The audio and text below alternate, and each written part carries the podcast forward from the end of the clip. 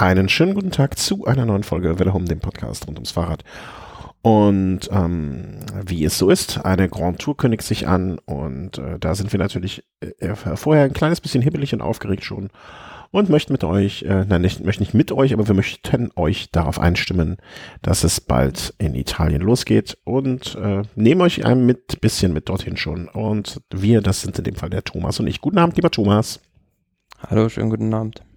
Bist du aufgeregt schon oder ist es jetzt dadurch, also äh, vielleicht zur kurz äh, veröffentlichen werde ich vermutlich am Mittwoch, heute ist Sonntag, also eigentlich sechs Tage noch bis zum Giro. Ist noch zu weit weg oder ist schon, äh, hast du schon die ro rosa Laterne aufgestellt?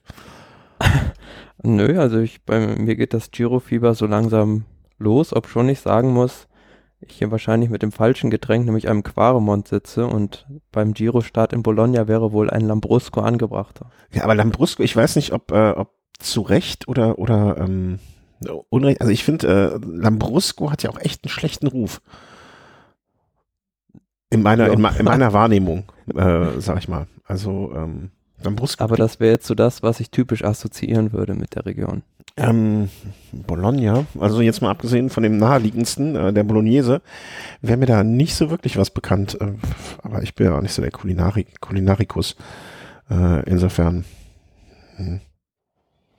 Nee, also äh, ich, ich, ich freue mich, ich habe ja noch so ein paar Artikel dazu gelesen schon und ähm, also ich bin ganz, ganz, ganz, ganz guter Dinge, dass die Stimmung auch noch kochen, kochen wird, äh, sobald es ähm, sobald es dann richtig losgeht. Aber vorher machen wir noch hier, kommen wir unserer Chronistenpflicht nach und erzähl mal, was so gesehen ist, ähm, was passiert ist. Also, wo fangen wir an? Fangen wir im, beim 1. Mai, äh, beim ähm, vielleicht wahrscheinlich möglicherweise größten und wichtigsten deutschen Rennstart, äh, ähm, fangen wir da mal an. Und zwar mit dem Frankfurt City Eschborn rund um die Finanzland Loop äh, Gespenst und alles, was dazu gehört, äh, dem Rennen in Frankfurt Eschborn hat dieses Jahr nicht stattgefunden. Ne? Also Alexander Christoph hat nicht gewonnen. Insofern äh, hat das Rennen für mich jetzt äh, gar ne, will ich erstmal bewiesen haben, ähm, dass es das war. Nee, äh, wie, war, wie fandest du es? Also in unserer kleinen internen Gruppe hier mit, äh, auch mit dem Chris, äh, der, auch wenn er seltener vom Mikrofon ist, äh, sagen wir mal, auch da immer Feedback geben könnte. Er hat es verglichen mit einem, äh, mit einem Monument und zwar nicht äh, aufgrund der Spannung, muss man sozusagen. Ja, aber es war ja ein wunderschöner Radsporttag. Das Wetter war doch sehr gut. Also jetzt zwischen den Schlechtwettertagen da mal einen guten zu erwischen, war schon eigentlich ähm, viel Glück dabei. Und ja gut, die Strecke ah, war ja im Vorhinein abzusehen, dass es dort eher auf einen Sprint hinausläuft von dem von dieser Runde aus, aus dem Taunus, von der man dann noch zurückfährt in die Frankfurter Innenstadt, da war es dann doch zu weit für einen ja, Angreifer, um sich da solo abzusetzen und somit hatten wir dann am Ende wieder einen Massensprint. Ja, also so wie wir es ähm, eigentlich in der Sendung vorher besprochen haben. Ne? Also wenn man möchte, dass sich da mal was tut in Bezug auf ja auf die Spannung, dass man auch mal was anderes möchte als nur eine Sprintankunft, was ja auch aller Ehren wert ist. Ne? Also ist jetzt nichts einzuwenden gegen ein Rennen, was im Sprint entschieden wird. Ähm, aber wenn man sozusagen da sich mal neu orientieren möchte oder mal auch ein bisschen abwechseln, es muss ja auch nicht jedes Jahr die gleiche Strecke sein. Ne, es wäre vielleicht äh, schön, wenn man es einmal ein bisschen spannender macht oder, oder den Fokus ein bisschen anders setzt. Ja, aber es hat ja auch was mit dieser äh, Berichterstattung im ganzen drumherum. Also beispielsweise, wo die dann den Marmolsheimer Berg hochgefahren sind, da durfte sich ja auch dann immer ein lokaler Fahrer, also ein deutscher Fahrer, ein Lied wünschen und das, das hat schon was. Okay. Ja, ich habe mir aufgrund dessen ähm, äh, eigentlich nur die letzten, ich weiß gar nicht mehr, sechs, sieben Kilometer ähm, oder so angeguckt, als schon feststand, äh, was passieren wird. Und ja, Pascal Ackermann hat dann äh, gewonnen. Ähm, äh, Glückwunsch. Ne? Also jeder hat, äh, hatte wahrscheinlich eine Augen für Alexander Christoph, wo er ist, äh, was er kommt. Aber der hat es dieses Jahr äh, so in der Form nicht geschafft. Äh, und äh, Pascal Ackermann hat einfach nur mal nochmal bestätigt, äh, was in ihm steckt äh, und äh, welche Rolle er dieses Jahr da einnehmen kann. Und ähm, kann man wirklich, wirklich nur sagen, äh, Hut ab. Also nicht ohne, der ist nicht da, wo er jetzt ist. Ähm, das ist kein Zufall, um es mal so rum zu sagen. Ja, er war zuvor noch bei der Tour of the Alps auf der ersten Etappe gestürzt. Da hatte man schon gemutmaßt, er hat sich da eventuell sogar was gebrochen, aber zum Glück war dem nicht so und jetzt hat er seinen größten Erfolg in, in seiner Laufbahn jetzt eingefahren. Ob schon man sagen muss, in diesem Sprint, das war schon beachtlich, wie der sich da durchboxen musste. Also diesen Israel Cycling Academy Fahrer, den musste er zweimal richtig zur Seite schieben, ansonsten wäre er in die Bande gefahren. Chimolai mhm. war das. Und ähm, dass er dann noch gewinnt, damit hätte ich nicht gerechnet, so 100 Meter vom Ziel. Ich hatte kurz die Befürchtung, dass sie ihn äh, irgendwie noch eine Strafe auferlegen. Also, dass es da irgendwie noch. Ja, das ist halt so die Sache. Also, ich kann mir gut vorstellen, einen Nassabuani hätte man da zurückversetzt. Ja, aber äh, es, es, war ja in dem Fall auch so, dass das äh, wirklich, ich will nicht sagen Notwehr war, ne, aber er hat da ja ähm, äh, durchaus also es war jetzt nicht so eine Attacke von ihm irgendwie, das, das, das war jetzt nicht so eine klassische, das war jetzt kein klassischer Buhani oder klassischer Cavendish. Naja, er hat immer so vorsichtig angeklopft, geh mal zur Seite bitte. Genau, also ein Cavendish oder ein Buhani hätten ihn einfach äh, um, umgedengelt. Okay, das sage ich jetzt mal etwas übertrieben. Ne, also das hätte da ganz, ganz anders, hätte da ganz anders ausgesehen. Ähm, ja, aber Ackermann, äh, aller Ehren wert, Glückwunsch, kann man, äh, kann man nichts gegen sagen, will man auch gar nichts gegen sagen, warum auch. Ähm, Schön gemacht. Auch und mit hm? Hinblick auf den Giro d'Italia jetzt ne, ein Ausrufezeichen und der Druck war doch schon ziemlich angestiegen, nachdem vor allem Sam Bennett in dieser Saison schon viel gewonnen hatte und teamintern war das jetzt auch mal wieder eine Ansage. Ja.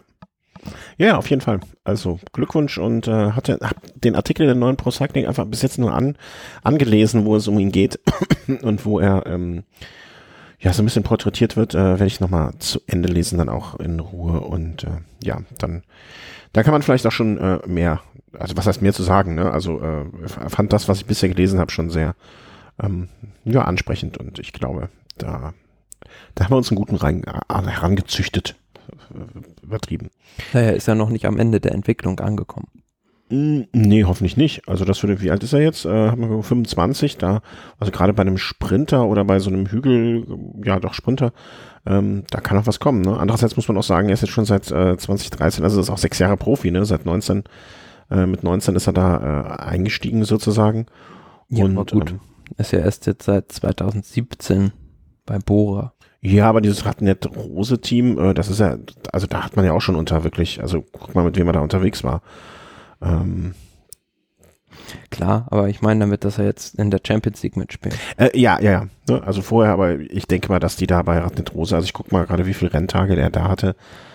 Ähm, hat er auch 30 Renntage, Renntage im Jahr gehabt, ne? Und äh, selbst da ist er schon 20. Welchem Jahr bin ich denn jetzt hier? Ich habe das Jahr mh, hm, irgendwie verloren.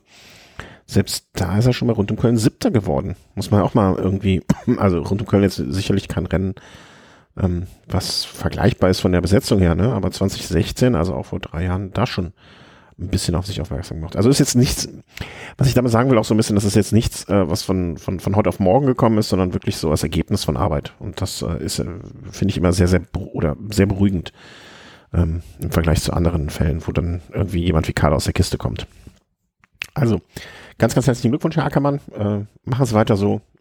Unseren Segen haben Sie sehr, sehr gerne dafür. Und ähm, ja, freut uns. Aber mehr ist, glaube ich, zu Frankfurt auch nicht zu sagen. Wie, wie sagte Chris, es ist ein bisschen wie Mailand San Remo. Ein langer Anlauf und dann ein kurzes Finale und dann war es das auch.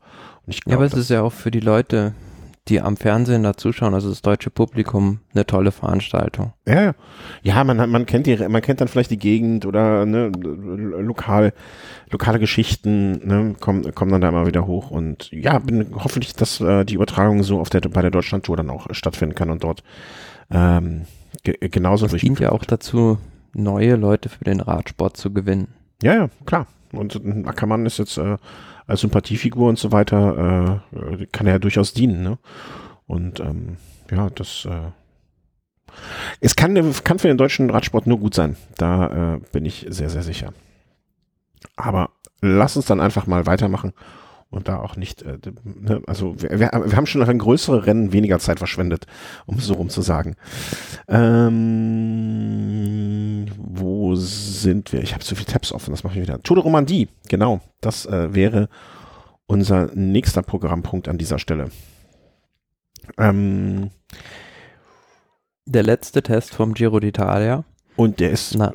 für einen recht beeindruckend verlaufen. Das habe ich sogar mitgekriegt in, in, in, ja, also ein ganz kleines Land hat er dominiert, nämlich die Slowenen, gleich mit zwei Fahrern, den Auftakt, den Prolog in Neuchâtel gewonnen von Jan Tratnik vom Team Bahrain Merida. Und ähm, zum anderen natürlich die schillernde Figur dieser Rundfahrt, die heute zu Ende gegangen ist, Primus Roglic, der sich damit ja in die Pole Position für den Giro d'Italia gefahren hat. Äh, auf, zumindest ähm, jetzt zum ja, allerengsten Kreis der Favoriten mitgezählt werden kann, wenn nicht sogar, weiß nicht, muss mir gleich mal die Wettquoten angucken, aber wenn nicht sogar der Favorit, der es zu beachten gilt.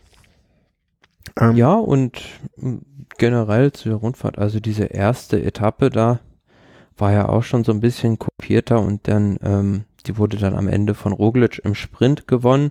Emanuel Buchmann hat sich da auch gezeigt mit einem Ausreißversuch. Was ich ganz bemerkenswert fand, war Etappe 2, wo es ein Ausreißer geschafft hat, einem jagenden Feld so weh zu tun, dass sie irgendwann von selbst aufgegeben haben, nämlich Stefan Küng. Ähm, Stefan ja Küng, war das nicht der, der mal ähm, aus Versehen mehr oder minder ins rosa Trikot oder in irgendein Trikot gefahren ist? Woher das ich war Lukas Pöstelberger, glaube ich, den du meinst. Ja, aber woher kenne ich den? Wo, wie? Hm. Irgendwo dachte ich, der Name kommt mir bekannt vor, aber ich weiß nicht genau was. Naja, ist ja egal, wurscht. Ich, ich bin eine nette Geschichte nebenbei. Ich bin neulich bei einem Strava-Segment schneller gefahren als Lukas Pöstelberg. Neuer Internet-Provider. Und vielleicht äh, hat der ihm jetzt den Saft abgedreht. Bist du noch da? Ja. Ja, jetzt bist Hallo? du wieder da. Ähm, äh, Strava-Segment gejagt und äh, Herrn Bröxelwalder ist abgejagt. Aber er hat zweite Second Stage Tour de France. Nee, woher kenne ich den Stefan Küng? Verdammt nochmal. Hm. Mhm. Ich weiß nicht, was du da jetzt. Genau. Also, ne, ich, ich weiß nicht. hat also, ja auch mal bei der Bing Bank was wer gewonnen. Es war. Ja, aber das ist jetzt nicht kein Rennen, was so in meiner Wahrnehmung weit vorne ist. Hm, keine Ahnung, vergessen wir das einfach mal. Ähm, ich meinte auf jeden Fall, äh, wo ich drauf ich zuerst anspielte, war äh, Maximilian Praxel, Praxelwalder, ähm, dem du diese Strava-Segmente abjagst. Äh, den, den meinte ich, dann habe ich die zusammengeworfen. Ja, Roglic, ähm, kommen wir darauf zurück. Äh, zweite, zweite Etappe, ich glaube, da war gerade die Leitung dann noch weg. Ja, zweite das Etappe, das, wo, wo, Stefan, ähm, Stefan Küng das äh, gesamte Fahrerfeld auf Distanz gehalten hat. Also dazu muss man auch sagen, schlechte Wetterbedingungen und ja. natürlich auch sein Heimterrain, seine Heimstraßen. Da war er mhm. besonders motiviert und ja, hat da einfach mal so einen Ausreißversuch durchgezogen. Äh, an dem Tag hatte dann aber ähm, Primoz Roglic schon das, welche Farbe hat das Trikot dort? Also ich sage jetzt mal einfach, das, das gelbe. Trikot. Ja. Das gelbe, um mich äh, dieser Peinlichkeit nicht auszusetzen, das falsch zu benennen. Und das äh, hat er noch nicht mehr abgegeben. Ne? Nächster Tag, dritte Etappe, David Gondu äh, von FDG gewonnen. Auch so eine, ja, ich würde so was sagen, wie, wie, wie so eine Klassiker ähm, Terrain. Und auf Etappe Nummer vier, der vorletzten, relativ kurz, dann aber mit, ja, wie soll man das Finale nennen? Also es war kein richtige Berg, so, so eine bisschen Bergankunft, ne? Weil oben gut, die Etappe wurde ja aufgrund der schlechten Witterungsbedingungen verkürzt, beziehungsweise es wurde was mhm. gestrichen und ähm, von daher dann doch nicht so selektiv, wie man es jetzt vielleicht erwartet hätte so dass da Primus Roglic keine Probleme hatte, die anderen im anderen Favoriten im Griff zu behalten. Aber zu David Gody müssen wir noch was sagen. Das könnte jemand sein, der die Leiden der Franzosen lindern könnte.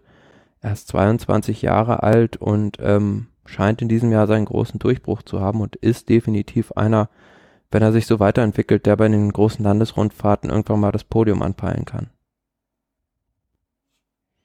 Ich sehe gerade, ah, hier schon mehrfach, ne, weißes Trikot bei der Tour de Provence, äh, UA, äh, Arabische Emirate Tour. Äh, Wenn du Fünfter von Mailand Turin wirst, dann äh, will das schon was heißen. Da kannst du zumindest lange Strecken fahren. Ja, und Oder? auch schwere war das Berge. nicht so furchtbar lang. Ja, Flash war London unterwegs, Lüttich, Bastogne, Lüttich, Sechster. Also scheint wohl auch sich so auf verschiedenen Terrains ähm, auszuprobieren, um es mal so zu sagen. Ja, ein kompletter Rennfahrer, Jahre also der Franzose. Vielleicht auch gar nicht so schlecht für Thibaut Pinot, wenn er teamintern jemanden hat, auf dem er sich so ein bisschen abstützen kann auch. Mhm. Abstützen kann, das hast du sehr schön gesagt. Die Formulierung habe ich in sozusagen noch nicht gehört, aber wie hast du dazu gelernt? Äh, ist letztes Jahr auch Vierter, äh, im, im Weiß, Vierter in der Wertung des weißen Trikots geworden. No, das aha, aha, also mit 22 Jahren. Ja, ja. Äh, wieder einen Namen, den ich mir merken sollte, aber wahrscheinlich äh, Wir es reden ist länger dauert, nur- bis er bei mir da ist. Wir reden immer nur von äh, Bernal und Sosa, aber da gibt es noch ein paar andere Leute, die äh, eh- auf ähnlichem Niveau schon fahren. Vielleicht nicht ganz so spektakulär, aber doch zu beachten sind.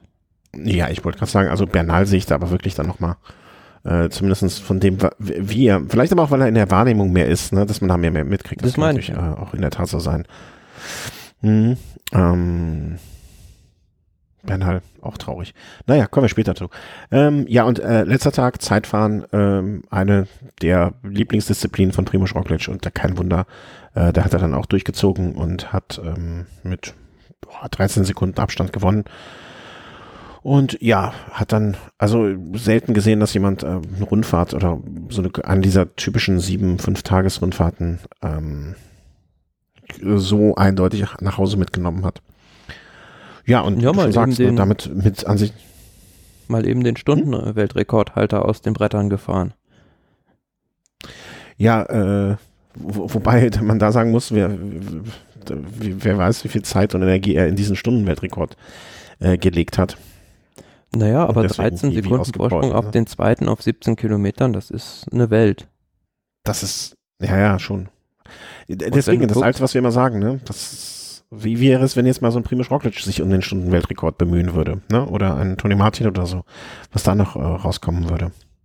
Ja, und beispielsweise ein Garen Thomas ist da auch nur als Zehnter der Tour de France-Sieger, der sonst einen guten Auftritt bei der Rundfahrt hatte, reingekommen. Und das, ja, zeigt doch schon, in welcher Form sich die Primus Roglic befindet. Äh, Tony Martin, äh, auch mit 16 Sekunden nach Hause geschickt worden.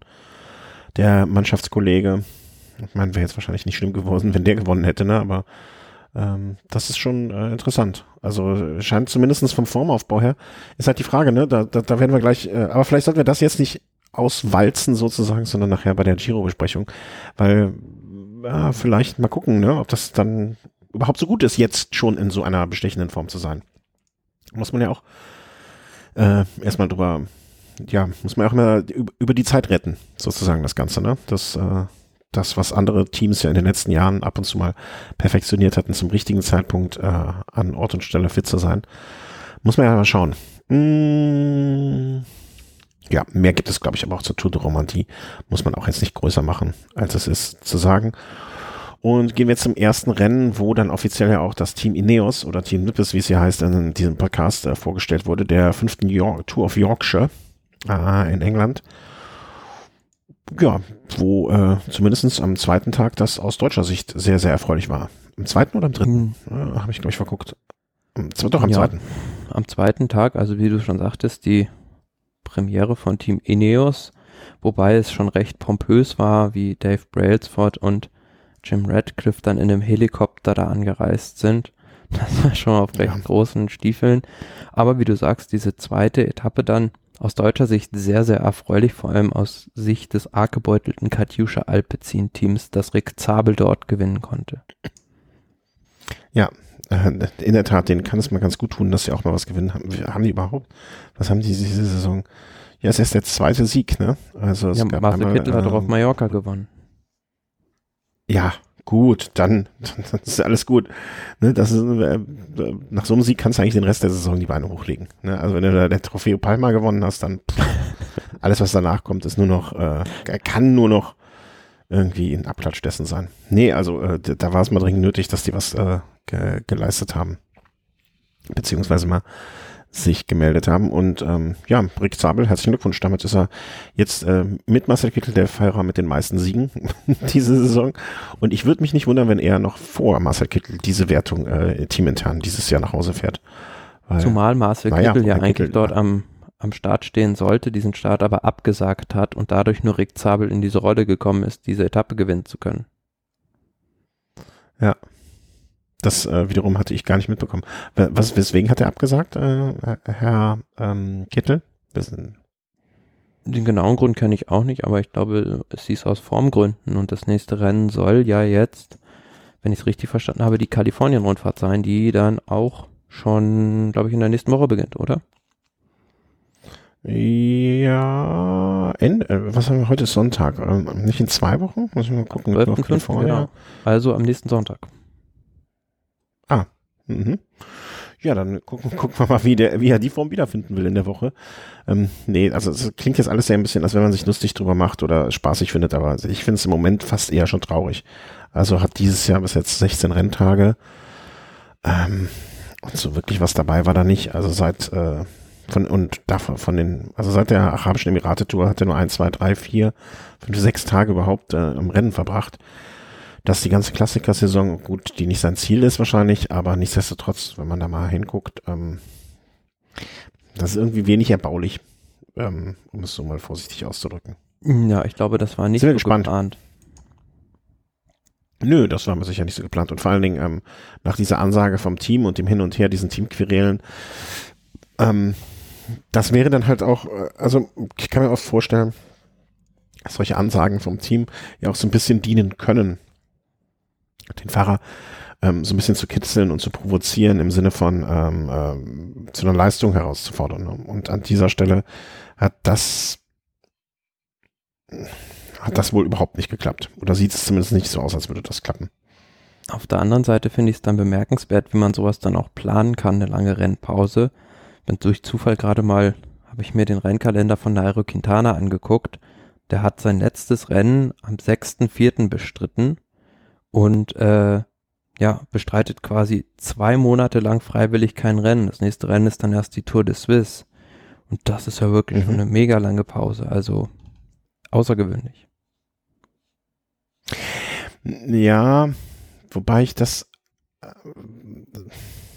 Ich, ich weiß nicht warum und ich kann das nicht erklären. Das ist mehr so eine gefühlte Sache.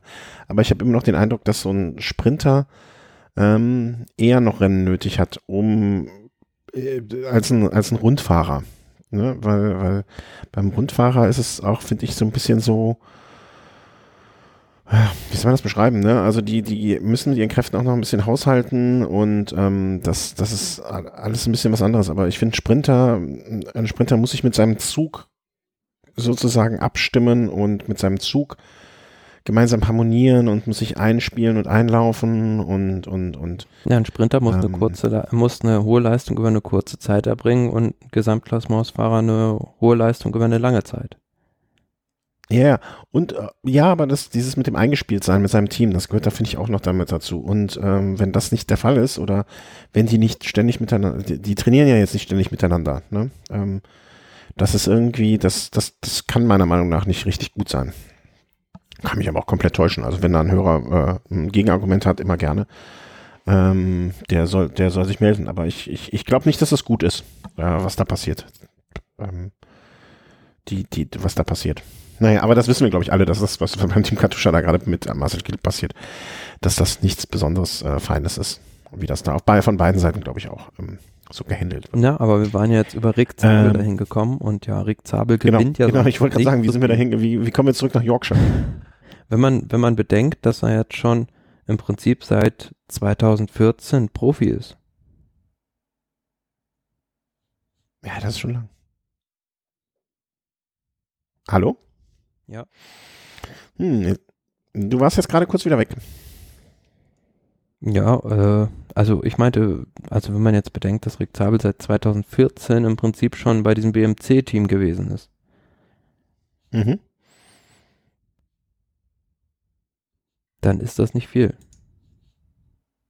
Hm, Du meinst, was er insgesamt, also du warst jetzt kurz nochmal zwischendurch weg, äh, was er insgesamt meinst du an, äh, an Siegen rausgefahren hat in, in diesen ja, fünf Jahren? Ja, also wenn man sieht, was da eigentlich am Anfang der Karriere für, äh, ich will nicht sagen, ähm, ja doch, was er für Potenzialprognosen bekommen hat, dann war das jetzt in letzter Zeit nicht so viel, aber vielleicht hat er sich auch sehr in den Dienst seiner Teamkollegen, früher Christoph und jetzt Kittel gestellt.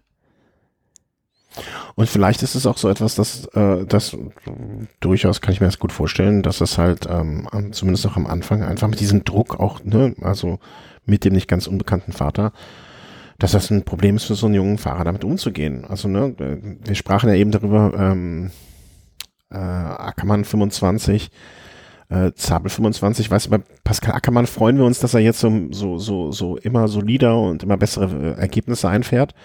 Und bei dem Rick Zabel überlegt man, okay, der ist jetzt schon so lange dabei und hat erst so wenig Ergebnisse, dabei sind die gleich alt. Ne? Also wie man, wie, wie so unterschiedliche Karrieren dann dadurch, dass sie an unterschiedlich verlaufen, wo Fahrer eigentlich jetzt am gleichen Punkt sind, unterschiedlich bewertet werden. Finde ich ganz interessant ja, an der Stelle. Also, ja, klar, wie du schon sagst, bei, mit dem Druck. Also bei Ackermann, da kenne ich jetzt nur einen, der früher mal bei der Deutschen Bank war und bei Zabel ist es ja so, dass der einen riesen Namen im Radsport hat. Ja, ja, ja. Auch aufgrund von seiner Mutter. Ja, ähm, ja aber ne, so ist es halt, ne? Und gleich alt sind sie ungefähr und äh, bei dem einen sagst du jetzt, boah, ne, ähm, noch nicht so viel dafür, dass er so lange ist und der andere wird halt jetzt gerade äh, ziemlich abgefeiert. Ähm, ich ich finde das gar nicht schlecht, also soll er, soll er sich jetzt ruhig mal ähm, soll er entspannt an die Sache rangehen und wie gesagt, ne, also er ist jetzt der, der erfolgreichste Fahrer mit Marcel Kittel vom Team Katusha Alpecin, wenn man nur die Siege diese Saison betrachtet. Ja, ja aber der größte Erfolg des Teams ist eigentlich, ist eigentlich äh, kein Sieg, sondern der zweite Platz von Nils Pollitt bei Paris-Roubaix. Äh, ja, ja, das kann man mit Sicherheit so sehen. Auf, auf jeden Fall, zumindest in der Außenwahrnehmung, das äh, Wichtigste. Ähm, Yorkshire, kommen wir dann noch zum, den, zum, zweiten Mal den Bogen äh, zurück. Ähm, hatte am ersten Tag, äh, von welchem Team ist, also den Namen des Teams, äh, äh, Rumpot Charles. Rumpot Charles. ja, der, ja, also, also der Ruhmtopf genannt Charles. Ich mir noch nie gehört.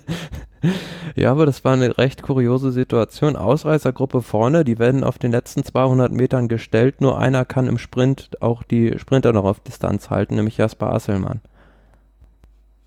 Habe ich noch nie, also ich habe von dem Fahrer vorher noch nichts gehört, ähm, was jetzt auch, ach, Team Stölting war, Team Reiko Stölting war mal 2012. Ähm, mal kurz gucken mit meinem, meinem ehemaligen Arbeitskollegen auch zusammengefahren da. Ähm, ja, also ne, nicht, nicht mehr ganz junger, aber der sieht, eine, ich weiß nicht, wem er ähnlich sieht, äh, ein bisschen ein Moby. Ähm, hab von dem Team von noch nie etwas gehört, fährt wohl in der, in der zweiten Liga dann sozusagen, ne? Mhm. Aber ich sag mal so, ist, ist dieses Jahr auch schon ordentlich Rennen gefahren, ist jetzt äh, diverse Male zwar nicht angekommen, aber ansonsten auch schon achtbare Ergebnisse und ja, hat das Ding dann völlig zurecht gewonnen. Zweiter Tag, äh, wie gesagt, äh, Rick Zabel gewonnen und ähm, der Jesper Asselmann hatte sich dann auch das Liedertrikot natürlich am ersten Tag geholt, konnte es verteidigen, um es dann am dritten Tag dieser etwas, ja, dann doch mit anspruchsvollerem, ähm, wie sagt man, Profil ähm, anmutenden Etappe von Bridlington nach Scarborough ähm, dann zu verlieren und da hat dann das Team, wie es sich nicht, wie es jetzt nicht ähm, sonderlich überrascht war von Team Ineos, äh, zwar nicht gewonnen an dem Tag, aber zumindest das Leader-Trikot geholt in äh, Persona von Chris Lawless, auch ein schöner Name äh, für den Radsportler. Der Gesetzlose. Der ist dann am nächsten Tag, bitte? Der Gesetzlose. Ja, der Gesetzlose.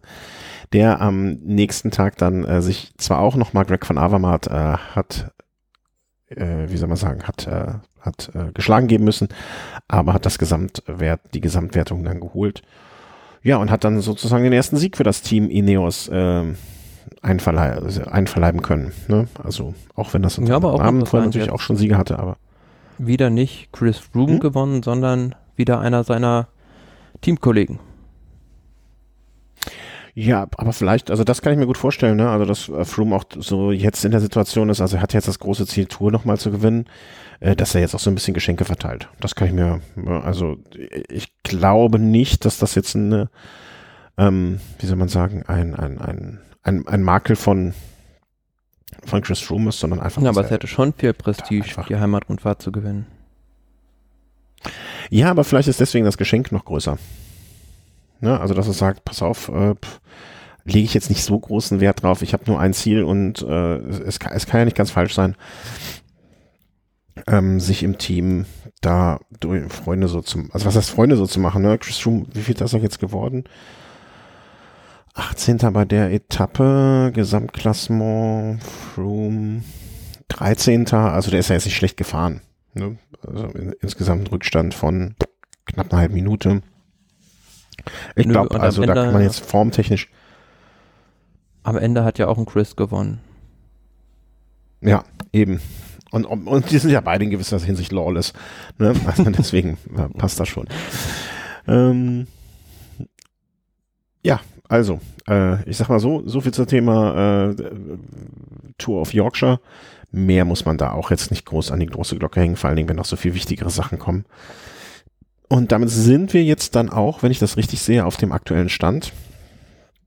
Heute ist das äh, zu Ende gegangen und können uns jetzt äh, dem wohl nach den Klassikern ersten richtig großen Highlight widmen. Oder für die Leute, die so nur auf Grand Tour stehen und die Klassikersaison einfach nur so, das ist, was im schmutzigen Frühjahr passiert. Ähm, das richtigst größte Vor Highlight. Giro d'Italia 2019 in äh, überraschenderweise Italien stattfindend. Wer, wer glaubt es denn? Wer glaubt es denn? Und ähm, der wievielte Giro ist es? Ich habe es jetzt gar nicht in der Vorbereitung irgendwo gesehen oder ist es mir gar nicht so ähm, präsent geworden. Weißt du es? Ich weiß gar nicht, wie viele Giro ist es. Bei möglichen Zahlen, aber also, es ist jedenfalls der Giro und es ist der von Italien und deswegen gilt es, ihn zu besprechen und das machen wir sehr, sehr gerne. Ich finde diese, diese ersten Sendungen, ne, also die, die, die, die Vorbesprechung, die finde ich immer mit am schönsten. Weil, ne, ich weiß, also manche Sachen habe ich mir schon angeguckt und so, weiß ich ja auch, aber noch nicht so alles und äh, weiß, dass du schon ein bisschen besser vorbereitet bist und dann, ja, herrlich wird's. Ähm, wie sollen wir vorgehen? Einfach, ja, ich würde sagen, wir fangen an. Ähm, schauen uns mal an, so die ersten. Wir haben gesagt, dass wir die nächste Sendung des Weather Race aufzeichnen werden am Tag Nummer ab, ab, ab, ab dem 11. wird ja nur noch in Giro-Tagen gerechnet. Ne? Also dann gibt's ja nicht mehr mhm. den 11., 12., 13., sondern nur noch Tag 1 der Rundfahrt.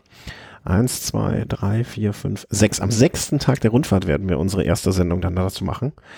Das heißt, wir werden ähm, diese Etappen definitiv ein bisschen genauer besprechen und alles, was danach kommt, da werden wir die entscheidenden Etappen besprechen. Und damit ihr, wie wir, einen kleinen Überblick habt, wir werden einen Tipp auch abgeben, denke ich mal. Ne, da werde werd ich auch wieder so ein Sheet machen, wie bei dem einen Klassiker, bei dem ich es gemacht habe. Da könnt ihr auch mittippen. Und wie gesagt, alles, äh, das ist in, heute jetzt vielleicht nochmal wichtig, alles, was wir heute sagen und besprechen und äh, hier so von uns geben, ist auf Wissensstand Sonntag. Ne? Sonntag, ohne 5. Gewehr. 5. Ohne Gewehr sowieso, ne? Pazifist und Zivildienstleister.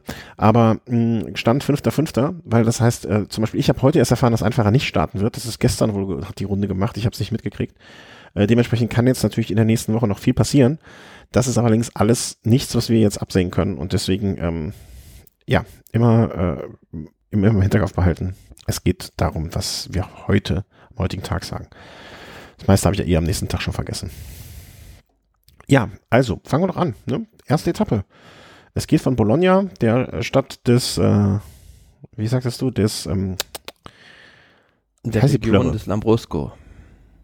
Lambrusco, so, der Lambrusco-Region äh, Bologna, ja, geht's los mit ähm, einem gar nicht so klassischen Zeitfahren, aber auch keinen klassischen nee, Prolog. Das ist also alles schwierige alles Liste zum Auftakt. Also ja, acht absolut, Kilometer, absolut. Und, acht ähm, Kilometer Zeitfahren würde man denken, jetzt bei einer Tour de France vielleicht, okay, es ist jetzt ein klassisches Prolog-Zeitfahren, ist aber überhaupt nicht zu vergleichen, weil nur gut sechs Kilometer davon sind flach und dann geht es eine ganz steile Rampe zum Schluss hoch. Das ist das Finale, wie wir es schon mehrfach, mehrfach angesprochen haben, des Giro dell'Emilia. Und wer das Rennen kennt, der weiß, dass es zum Schluss bretthart ist. Also die letzten 2,1 Kilometer mit 9,7% Durchschnittssteigung und eine Rampe von bis zu 16% zur Santuario della Madonna di San Luca, also zu dieser Wallfahrtskirche. Und das ist natürlich extrem schwierig, wenn du unten die dicken Gänge drücken musst und dann plötzlich in so eine Wand fährst. Ja. Ähm, muss ich immer an rund um Köln denken, ne? Äh, kennst du, bist der Strecke auch mehrfach gefahren, wo du dann auf einmal äh, nach links abbiegst und äh, da in äh, Gladbach Sand oder wie es heißt, äh, stehst und es auf einmal, ja, na, nach dieser Linkskurve einfach nur gerade hochgeht. Ähm, ich, ich bin gespannt. Also ich bin auch gespannt. Ich, ich hätte jetzt so ein ähm, Nee, eigentlich habe ich da gar, gar niemanden so richtig für auf dem auf, dem, auf, auf der Uhr. Weil dafür ist es so unterschiedlich und das ist so ungewöhnlich. Ähm, wird, wird eine sehr interessante Veranstaltung, glaube ich. Ähm, die, diese ja, diese 2,1 Kilometer da hoch werden. Ja? Ich glaube schon, dass es dann am ersten Tag doch schon, na, so im Bereich 20, 30 Sekunden Abstände geben kann. Äh, zwischen 1 und? Na, zwischen den Favoriten. Ah, okay. Hm, ja, würde ich jetzt nicht. Also ich, ich, ich, kann, ich bin gespannt, ob, da, ob es Fahrer gibt, ähm, die sich diesen Tag besonders nochmal angekreidet haben. Ne? Die sagen, okay, ich bin ein ganz passabler Bergfahrer, ich bin ganz passabler Zeitfahrer, ich setze all in auf den ersten Tag und möchte mir das rosa Trikot holen. Ne, irgendwelche so typische zweite Reihe Fahrer sonst, die einfach sagen, alles klar, das ist genau mein Tag. Ähm, ich, ich, ich bin sehr, sehr, sehr gespannt. Also ich kann mir, kann mir sehr gut sein, aber unter zwei Aspekten ist es ja auch noch sehr interessant. Zum einen ist es jetzt, wenn wir dann gleich mal die weiteren Etappen durchgehen, die einzig richtig, richtig schwierige Etappe im ersten, in der ersten Giro-Woche. Und ähm, mhm. ja, wie gesagt, zum anderen wird es dann auch spannend zu sehen sein, ob dann da auch alle wirklich mit den Zeitfahrmaschinen hochfahren. Oder ob sie sogar wechseln, was ich mir allerdings aufgrund der Kürze der Zeit dann nicht vorstellen kann. Ähm, was würdest du machen? Welches Rad würdest ich du aus mit der Zeitfahrmaschine fahren? Also wir haben das ja, wir hatten ja jetzt bei der Baskenland-Rundfahrt ein ähnliches Zeitfahren gewonnen von Maximilian Schachmann. Dann gab es auch viele, die kurz vor diesem Berg gewe gewechselt hatten und äh, Schachmann ist aber mit der Zeitfahrmaschine durchgefahren. Ja, ich erinnere es auch noch, dass wir das hier so besprochen haben, ja. Ich glaube, ich würde auch mit der Zeitfahrmaschine durchfahren. Dann, dann vielleicht nicht unbedingt die klassische Zeitfahrübersetzung drauf basteln, also nicht irgendwie, keine Ahnung, eine 5511 und vorne nur ein Blatt. Das wäre wär, wär, wär eine ziemlich dumme Entscheidung. Ähm, aber ich glaube, ich würde auch versuchen, auf der Zeitfahrmaschine das durchzufahren. Ich meine, das ist schon verdammt steil. Ne? Also bis zu 16 Prozent hoch. Aber ähm, ich, ich glaube auch, dass, dass das zu leisten ist. Also ich bin sehr gespannt. Also das wird ähm, ähm, sehr, sehr interessanter Tag. Stage Start 16.45 Uhr. Weißt du, ob dann der erste fährt? Um 16.45 Uhr? Ja klar, Patent Sagada, also Rennstart um 16.50 Uhr. Aber die brauchen ja nicht lange. Also ja, ich überlege nur gerade. Naja, ich weiß nicht, ne? Also wenn die jetzt im sage ich mal, im Ein-Minuten-Rhythmus starten oder Zwei-Minuten-Rhythmus? Wie viele Fahrer sind dabei? Waren ja früher mal 200, sind es jetzt noch 100, 170?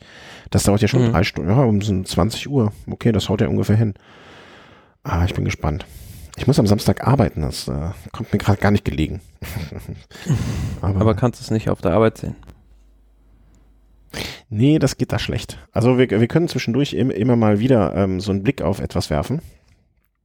Ähm, wenn man jetzt, äh, aber jetzt so während der Arbeit konsequent da ein Fenster aufhaben oder so, das würde dann doch zu, zu sehr ablenken. Aber ich sehe es hier äh, gerade noch im, äh, ich weiß gar nicht, wo ich draufgeklickt habe. First, First Rider starts about 16.50 Uhr, Last Rider finish about 20 Uhr. Also haben die das wirklich so Primetime-mäßig hier ausgelegt. Ähm, klar, würde ich als Veranstalter auch nicht anders machen.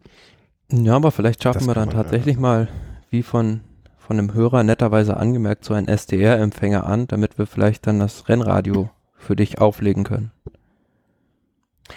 Ja, das äh, genau, danke äh, für den Kommentar. Äh, die, Lötlösung mit einem äh, Raspberry Pi äh, ähm, Entschuldigung, ich muss mal kurz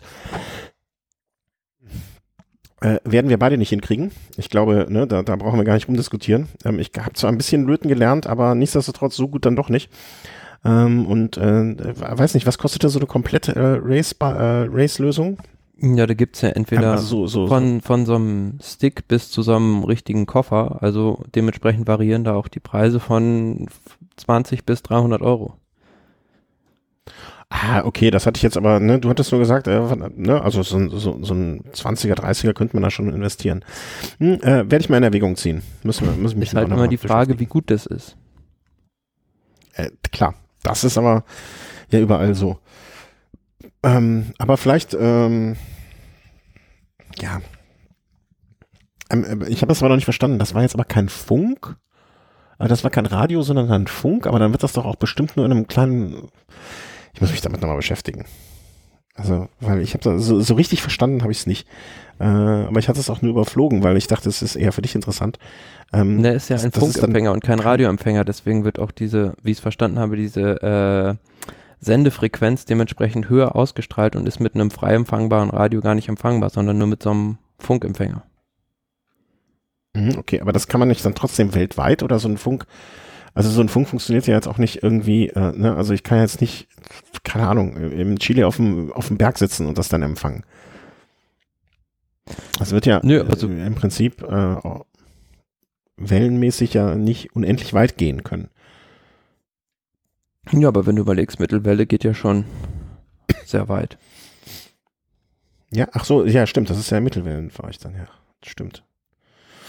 Naja, naja, ähm, vielleicht mache ich mir aber auch einfach, der erste Fahrer fährt ja um 16.50 Uhr und ich sollte eigentlich so zwischen 17 Uhr und 17.15 Uhr zu Hause sein. Also dann, dann verzichte ich vielleicht auf die ersten zwei. Das, das kriege ich aber hin. Also jetzt so mental auch. Da mache ich mir nicht so große Sorgen. Ähm, kommen wir doch einfach dann direkt zur nächsten Etappe, ne? die in Bologna startet. Also das ist dann die erste richtige Etappe. Ähm, Mhm. wobei das auch interessanterweise die Etappe, die erste Etappe nicht als Prolog gewertet wird, ne? Oder? Nö, die erste Etappe ist eine Etappe. Also für einen Prolog ist sie, glaube ich, zu Ja. lang. Ja, ja, das war immer in Bezug auf der Länge. Ich glaube bis drei oder bis fünf Kilometer oder so. Ähm, erste Mhm. Etappe dann geht von Bologna nach Fucecchio. Fucecchio. Jeder mögt mich äh, korrigieren, der es besser weiß. Ähm, vom Terrain her, vom, vom, ja, vom Profil her des Ganzen ähm, nicht sonderlich schwierig. Also man hat zwischendurch mal so ein paar Hügelchen. Auch hier mal eine Rampe vielleicht mit, ähm, wie viel Höhenmeter werden das dann wohl sein? Ähm, boah, 400 kann das sein? Das klingt mir schon fast ein bisschen viel. So um die 350, 400 Ja. Höhenmeter. 350. Ne? Aber jetzt, äh, also alles, ich glaube, wir verraten Sind wir uns, glaube ich, einig, jetzt dass sagen, es auf einen das Sprint hinausläuft. Und da gilt es ein bisschen zu beachten, ähm, dieser Sprint findet halt in einem Dor in einer Ortschaft statt.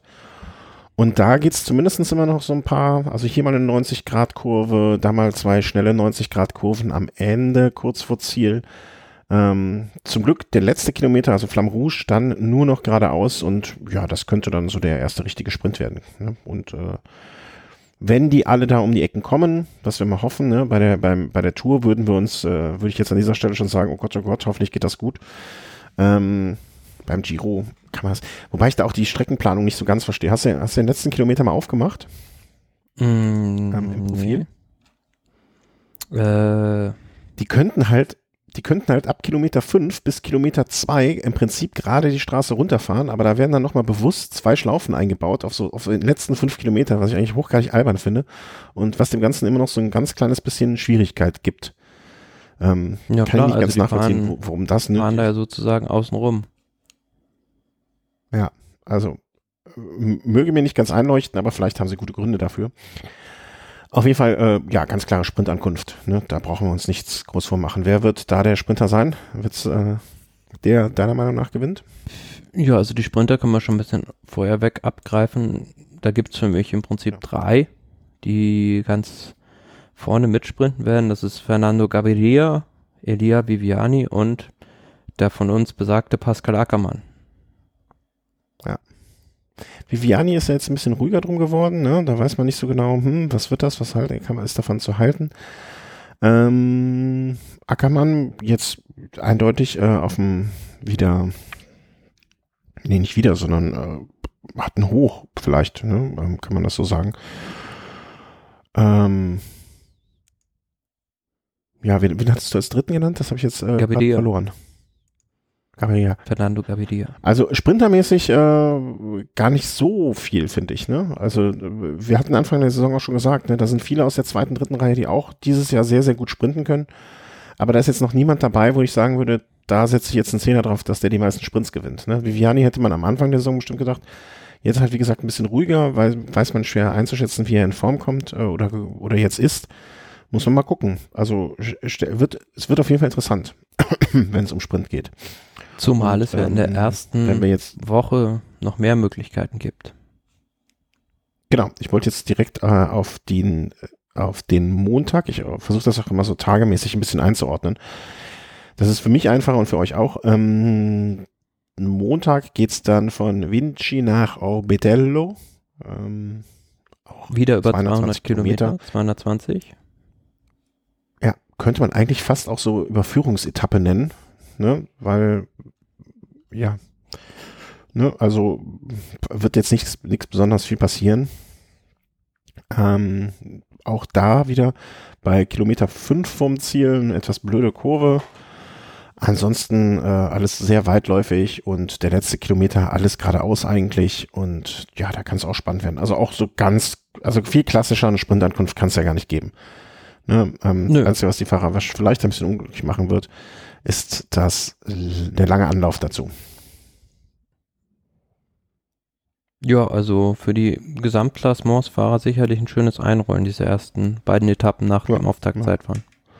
Und da komme komm ich halt zu dem Punkt, äh, den ich eben schon mal angesprochen habe, den wir dann vielleicht auch äh, später nochmal erwähnen müssen. Äh, ne? Nicht, dass Roglic einfach zu früh in Form ist. Ne? Das jetzt so dominant äh, bei der Tour de Romandie und jetzt so bei den ganzen Einrollkilometern äh, da schon heiß wie Frittenfett ist und dann ihm hinten raus die Temperatur unter, runtergeht. Ne? Das ja, äh, aber ich ist so denk, ich sehe das Ganze noch ein bisschen unter einem anderen Aspekt, dass es wichtig ist, im Prinzip schon bei diesem Auftaktzeitfahren vorne zu landen, weil danach definiert sich ja auch die Reihenfolge der Teamfahrzeuge in der Kolonne. Und mhm. wir haben wir bei der Tour de France im letzten Jahr gesehen, als Tom Dumoulin an der Müde Bretagne diese Panne hatte und dann ewig auf den Mini warten musste und dann hinterher noch eine Zeitstrafe bekommen hat ähm, und da eigentlich die entscheidende Zeit verloren hat. Also sowas kann auch so eine Rundfahrt entscheiden.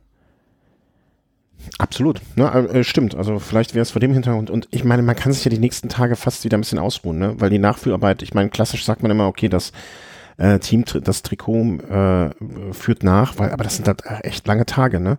Also am, am Montag waren es dann 220 Tage, ähm, äh, Dienstag 240 Kilometer Tag, also ähm, ja, das sind schon krasse Distanzen. Ja, macht jetzt nicht. Verstehe ich, weiß ich auch nicht, ob das unbedingt so nötig sein muss. Und äh, bei dieser Etappe, die äh, ich gerade jetzt hier anspreche, die vierte Etappe von Orbetello nach Frascati, ähm, dort würde ich jetzt sagen, nicht, also sieht auf dem Papier jetzt erstmal aus wie eine, ähm, auch wird eine Sprintankunft. Muss man aber sagen, nee, also die letzten, ja, rund zwei Kilometer, geht es ordentlich bergauf. Äh, bis zu 7% Passagen. Und da wird es meiner Meinung nach zum ersten Mal so sein, dass es keine Sprinte gibt, jetzt mal vom Auftaktzeitfahren abgesehen. Und ähm, kann ich jetzt auch, würde ich mich jetzt sehr, sehr schwer tun, da einen Favoriten, also bis, da, bis dato hätte ich vielleicht noch gesagt, äh, ein Valverde zum Beispiel wäre so jemand, äh, der damit sicher naja, aber wenn du dir wird. die letzten Kilometer anguckst, dann siehst du auch, dass die aus so einer 5% Abfahrt da in die letzten zwei Kilometer reinkommen. Also ich denke schon, dass da vielleicht, ja, eigentlich, dass so eine Etappe vielleicht auch sehr gut geeignet für einen Pascal Ackermann wäre, der auf so bisschen schwierigerem Terrain auch gut zurechtkommt. Hm, du meinst, dass sie noch so, so genug Schwung mit haben, dass sie die ersten 500 Meter Klar. Äh, davon äh, einfach rüberrollen? Ja, kann auch sein. Äh, wäre vielleicht auch ähm, grundsätzlich, warte mal, wo habe ich denn das hier? Ich hatte das doch. Ja, aber es ist definitiv auch nichts für Ausreißer. Also dafür ist der ganze, die ganze Veranstaltung einfach viel zu leicht. Ähm, ja, aber ist eine, ist eine also, interessante Ankunft. Also ich. Das geht schon immer leicht rauf und runter und wenn sich an dem Tag die da vielleicht uneinig sind und Viviani sagt, gut, oder ist ein bisschen zu schwierig für mich und die anderen Sprinter vielleicht auch ein bisschen pokern, hm, könnte vielleicht auch mal so jemand aus einer Fluchtgruppe ins Trikot fahren und das längere Zeit behalten. Ja, da, da müssen die aber schon wirklich lange, lange miteinander diskutieren, das ist klar. Also klar, bei 235 Kilometer, ne, da, da will ja halt auch äh, nicht jeder schon bei Kilometer 130 dann anfangen zu arbeiten. Das stimmt auch. Also äh, ist auf jeden Fall ein Tag, der glaube ich viel mehr zu bieten hat, als es, wenn man, wenn man, wenn ich jetzt in so einer Zeitschrift, ne, das überblättern würde, ne, mal so alle Etappen, dann würde ich, glaube ich, bei, und man nicht ganz genau hinguckt, kann man von der, erwartet man von der Etappe 4 äh, nicht viel, aber da steckt ganz viel Potenzial für Überraschungen und für Sachen, die passieren können drin, meiner Meinung nach, ne, und äh, das, das, das kann ein schöner Tag werden, auch für uns als Zuschauer. Ähm, Während Etappe 5, äh, da muss man, da kann man sich viel angucken, aber da wird, äh, da wird es mit an Sicherheit grenzender Wahrscheinlichkeit äh, nicht großartig irgendetwas äh, passieren, beziehungsweise wird wahrscheinlich das Interessanteste noch sein, die Zieldurchfahrt.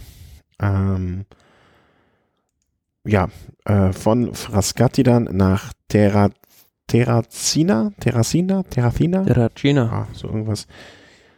Der Terracina ähm, mhm. ist 140 Kilometer, äh, eine der kürzeren am Mittwoch. Und was ich ganz interessant finde, ist, äh, wird auf einem ähm, ja, auf, der, der, finale Kurs wird zweimal durchfahren. Ne? Also es gibt so einen, ähm, einen kleinen Rundkurs, ne? der hier steht äh, 9,2 Kilometer und ähm, auch sehr, wieder sehr tricky, ne? Also auf den letzten fünf Kilometer hier 90 Grad Kurve links, rechts, dann nochmal eine U-Kurve äh, und, und so weiter und so fort. wird, wird was sein für Leute, die schnell antreten können, ne? Die, äh, da ist es jetzt weniger nötig, irgendwelche Geschwindigkeiten mitzunehmen, sondern da wird es wirklich sehr, sehr eng und sehr, sehr, sehr, sehr, ja, technisch. Auch bin ich gespannt. Also, weiß ich nicht, ob das nötig gewesen wäre, das noch mal, ne, wenn man das Ziel eh schon einmal nach einer langen Geraden durchfährt, hätte man es vielleicht auch anders gestalten können und hätte den äh, Fahrern diese, diese, diesen Kurs innerhalb der Stadt da ersparen können, meiner Meinung nach. Ne, es, ist, es gibt wie, genug Schwierigkeiten ähm, bei diesem Giro, da muss sowas eigentlich nicht noch auch eingebaut werden, finde ich. Ja, Aber nun ja, wir machen die Strecke nicht. Gut 40 Kilometer fast flach wie ein Pfannkuchen. Ja, da tut sich gar nichts mehr. Null. Also kannst du wirklich, da kann, kannst du 20 Kilometer die Fahrer ziehen lassen und siehst du, siehst du immer noch. Ähm, so, so flach ist es da. Ja, also definitiv kein Tag für Ausreißer. Ähm, technisch schwierig, finde ich, äh, das Finale. Weiß nicht, ob es sein muss. Aber ansonsten kann ich mir vorstellen, dass das so ein Tag wird, den man schnell wieder vergisst, wenn da nichts passiert. Und dann geht es am Donnerstag, 16. Mai. Ähm, das wird dann so, so wir hoffen, der nächste Aufzeichnungstag von uns. Von Cassino nach San Giovanni Rotondo. Ähm, wo befinden wir uns eigentlich so rein geografisch? Das habe ich jetzt so gar nicht verfolgt, so genau. Hm, auf der Karte. Das, das ist, so, so schön ich die Seite vom Giro finde, aber so, dass man das mal in einen größeren Kontext einordnet, geografisch, das findet da nicht statt. San Marco in. Naja, also im Prinzip sind wir fast an der, an der Ostküste angekommen dann mit dem, mit dem Etappenziel. Ja. Also ich schätze mal so, na was sind das, 50 oder 100 Kilometer südlich von Chieti. Ja. Oh, das wird sicherlich das was sagen. So. Und äh, eine Etappe mit einem, ja, mit einem Profil, das jetzt auch einiges an Spekulationen zulässt, was passieren könnte. Ähm, äh, das wäre zum Beispiel eine Etappe, wo es mich jetzt nicht, also auch wieder äh, ne, relativ lang, ähm, die ganze Geschichte. Und da würde es mich auch nicht wundern, wenn an dem Tag es Ausreißer versuchen würden und auch gar nicht, die, die Chancen stehen da meiner Meinung nach besser als bei man so manch anderer Etappe. Ähm, warum kann ich auch gerne sagen, ab Kilometer 205, also rund 30, 35, 33 Kilometer vor dem Ziel, äh, kommt ein Anstieg, der jetzt nicht wirklich, wirklich schwierig, nicht wirklich schlimm ist, ne, aber mit ja, rund 650 Höhenmetern ähm, verteilt auf 15 Kilometern zumindestens ein bisschen was an Selektion zulässt. Und ab dann, ab Kilometer 220 bis 238, also die letzten 20 Kilometer, kommt Abfahrt, Anstieg, Gegenanstieg und so weiter, geht's flach ins Ziel. Und ich glaube, dass das alles da oben ähm, durchaus eine Möglichkeit zulässt, dass es etwas unübersichtlicher wird. Und dass das solchen ähm, Ausreißern in die Karten spielen will, äh, kann. Ja, Was also ich denke, für die, für die vorhin angesprochenen hügelfesten Sprinter ist es dann zu schwierig. Also diese 15 Kilometer mit viereinhalb Prozent rund, auch weil es da oben raus ein bisschen steiler wird, denke ich nicht, dass es da einer von denen schafft. Ja, also vielleicht einen, eine größere Gruppe von 60 Fahrern, aus der einer schnell sprinten kann. Ja. Meinst du, das sind, ist eine 60 Wahrer würde ja bedeuten, dass es das quasi das Feld unten in den Berg reinknallt und dann oben nur noch diese 60 übrig bleiben und dann aus denen, aus, aus diesen ähm, fällt dann jemand ähm, gewinnt? Oder meinst du es so, dass sich wirklich irgendwann mal während des Rennens eine so große Fluchtgruppe absetzen wird? Weil das kannst du eigentlich nicht sein. Ich, hätte, ich hatte eher so, nee, den, halte ich, für ein, ich hatte eher so eine, so eine, so eine Nee, eben. Ich hatte eher so ein, so ein Bild von so einer acht, neunköpfigen Ausreißergruppe, die alle schon sich irgendwie, warum auch immer, ähm, genug eingefangen haben an Rückstand schon oder zumindest keiner, keiner der üblichen Verdächtigen da drin ist und das aus, aus so einer Gruppe heraus. Also, äh, nee, andersrum. Wir haben es jetzt den Fall, dass sich ein Fahrer aus der zweiten Reihe, ein guter Helfer, das rosa Trikot geholt hat. Ähm, die Mannschaft hat aber kein gesteigertes Interesse oder sieht nicht sich selber in der Verantwortung, das rosa Trikot zu verteidigen und deswegen wird an diesem Tag eine Ausreißergruppe von acht, neun Fahrern weggehen, wovon wiederum aber auch die Favoriten sich denken, von denen wird es keiner gewinnen, sie deswegen auch ziehen lassen. Die Sprinter sehen eh keine Möglichkeit, ähm, ihren Mann da zu platzieren und deswegen wird so eine acht, neunköpfige Gruppe durchkommen und von denen wird sich an dem Tag einer das rosa Trikot holen und auch äh, den Etappensieg. So, das ist, das ist so das Szenario, ja, was ich also mir wir haben wir vor allem bei der bei der Vuelta im letzten Jahr gesehen, dass bei so ja, kopierterem Gelände oder so verwinkelten Etappen sehr oft dann auch Ausreißer durchkommen. Aber ja, einen Sprinter, den wir jetzt noch gar nicht, den ich vorhin versehentlicherweise übersehen hatte, Caleb Ewan, ist natürlich auch einer, der aufgrund seines geringeren Körpergewichts gut auch, na, vielleicht solche Steigungen noch mit hochkommt. Also, ja, da muss man schon mhm. ordentlich schnell fahren, wie gesagt. Ja, also das, das ist so das Szenario, was ich mir für diesen Tag vorstellen kann. Dass das äh, so kommen wird. Ja, und dann äh, wäre das im Prinzip auch schon Tag der Aufzeichnung. Und ähm, wir haben dann gesagt, dass wir ab jetzt sogar, äh, ab jetzt dann sozusagen nur noch, also wir werden es natürlich, wenn wir das nächste Mal den Giro besprechen, dann wieder en Detail die kommenden Etappen besprechen. Aber dass wir jetzt es dazu übergehen, ist das Ganze so ein bisschen als, ja, so die Highlights äh, zu besprechen. Ne? Also was, äh, welche Etappen wir nochmal uns selber im Kalender angestrichen haben, uns gesagt haben, da, da, da stellen wir dann die Blumen raus, äh, um den Giro zu huldigen. Und zwar, äh, vielleicht sollten wir aber trotzdem in der Reihenfolge des Rennens bleiben, oder? Das wäre so mein Vorschlag. Klar, also ich hätte dann auf jeden Fall als nächstes Etappe 9, das Einzelzeitfahren. Hm. Ja, definitiv hoch nach San Marino, also auch ein ähm, ein, ein bergiges Zeit. Überhaupt sehr viel Zeitfahr, äh, relativ, äh, ja, wie soll man sagen, relativ viele Zeitfahrkilometer. Ne? Ich glaube, ich habe irgendwo heute die Zahl gesehen, äh, 56, 58, 56, irgendwie sowas. Also im Vergleich jetzt äh, zu der Tradition ähm, des der Tour de France, wo es ja in den letzten Jahren immer weniger geworden sind, äh, relativ viel Zeitfahren. Aber irgendwas ist ja auch kaputt. Und die, wenn du das siehst, also die letzten gut, was sind das, drei Kilometer mit fast sechs Prozent im Schnitt. Also das ist schon, ja, also ein halbes Bergzeitfahren.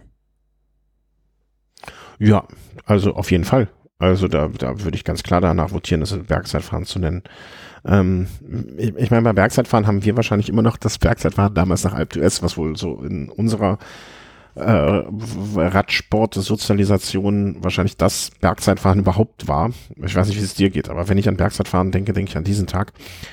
Ähm, aber doch, also ne, das ist auch wieder von Höhenmetern her äh, geht's so hoch, dass ich das durchaus ähm, als Bergzeitfahren bezeichnen würde an dem Tag. Ja, und ähm, ich bin gespannt. Also ich habe, äh, also bis dato, bis jetzt würde mir außer Roglic keiner einfallen, wo ich an dem Tag sagen würde, äh, oder den ich mehr auf dem Schirm hätte als Primoz Roglic an dem Tag.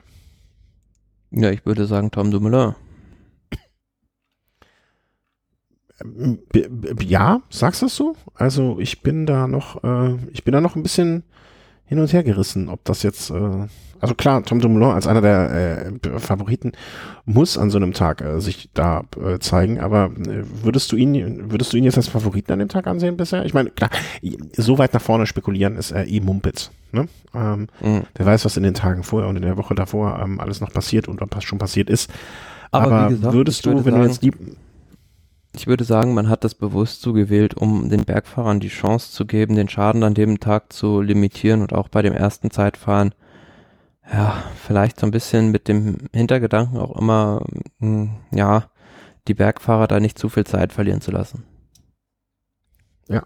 Und das ist ja auch ganz clever gemacht, ne? Also du kannst, hast du sozusagen, kannst jedem, der immer sagt, hier, wir brauchen mehr Zeitfahrkilometer, kannst du sagen, ja, haben wir doch und äh, ohne viel zu zerstören.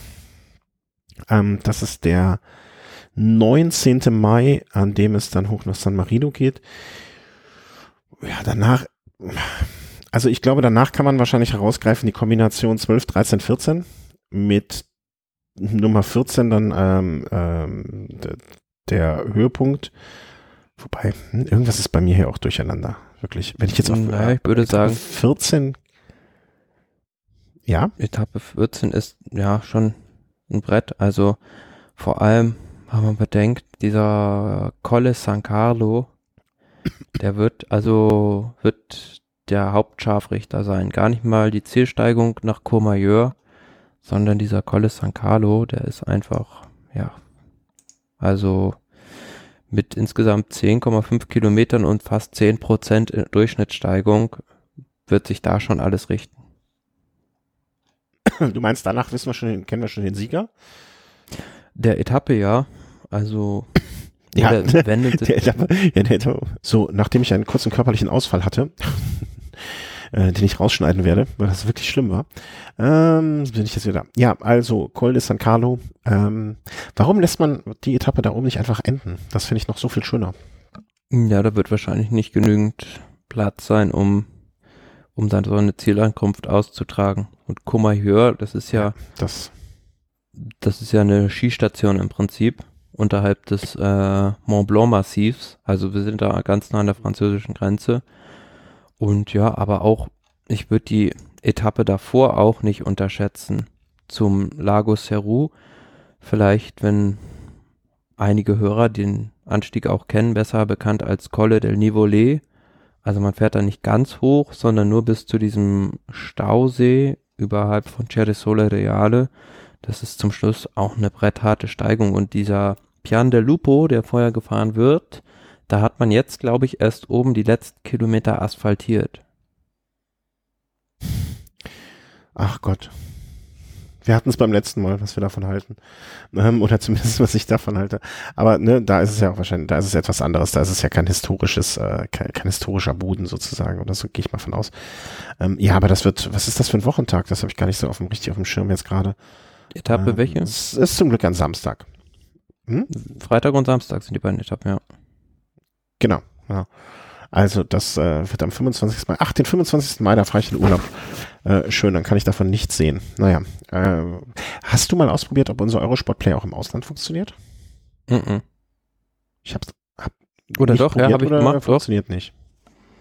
Doch, bei mir hat's funktioniert. Gott sei Dank. Gott sei Dank, dann bin ich ja zufrieden. Ähm, ja, also pff, weiß ich gar nicht, was ich dazu sagen soll. Also diese Etappe wird so, äh, also das wird so, eine, so ein Fest. Ähm, hat man eigentlich gar keinen Bock, am nächsten Tag nochmal aufs Rad zu steigen, glaube ich, äh, wenn man das äh, erstmal absolviert hat. Auch wie gesagt, der Tag davor, ne, also mit dem Anstieg von, boah, wie hoch geht's auf 2200 von knapp 400, also diese 1800 Höhenmeter auf rund 35 Kilometer, das wird ja auch schon, äh, das ist ja auch schon äh, ganz brutal. Und werden, werden ja, also, im TV atemberaubende Bilder. Ja, ich hoffe es. Ähm, ich, ich hoffe, das Wetter Wer diese schön ist. Ne? Das, das kennt, also es erinnert so ein bisschen wie äh, das Stilfzer auch nur mitten im See drin. Entschuldigung, ich musste mir nochmal die Nase putzen. ähm, ja, also das, das wir wissen ja beide, dass das, äh, dass der Giro in der Lage ist, äh, wunderschöne Bilder zu produzieren. Fast äh, manchmal und oft genug noch die schöneren Bilder im Vergleich zum ähm, zur Tour, die einfach jetzt über allem steht und oft genug verstehen wir das einfach ja nicht. Aber ähm, das, diese Etappenkombination, also der ähm, Freitag, Samstag, das wird schon, das wird ganz großer Radsport. Da bin ich auch von felsenfest von überzeugt. Und dann, ja, dann Etappe 15 ist mehr so Überführung. Äh, Etappe Nummer 16 ja, Etappe 15 ähm, ja eigentlich gar nicht so in jede Etappe reingehen. Etappe 15 ist, nur um ganz kurz darauf einzugehen, eine Kopie der Lombardei-Rundfahrt. Nur ohne Modo di Sommer. Ah, okay, okay. Ah, okay, okay. Ähm, ja, Etappe 16, 16 wird dann. Das ist eigentlich im Prinzip die Königsetappe nach dem Ruhetag über ähm, Presoia, Gavia, Mortirolo und Ziel im Ponte di Legno. Also ist für mich eigentlich die schwierigste Etappe. Findest du, die wird schwer, also äh, am Ende müssen wir natürlich äh, immer in die Trickkiste greifen und sagen, die Etappen werden natürlich nur so schwer, wie die Fahrer sie machen. Aber findest du diese Etappe schwieriger als zum Beispiel Etappe 14?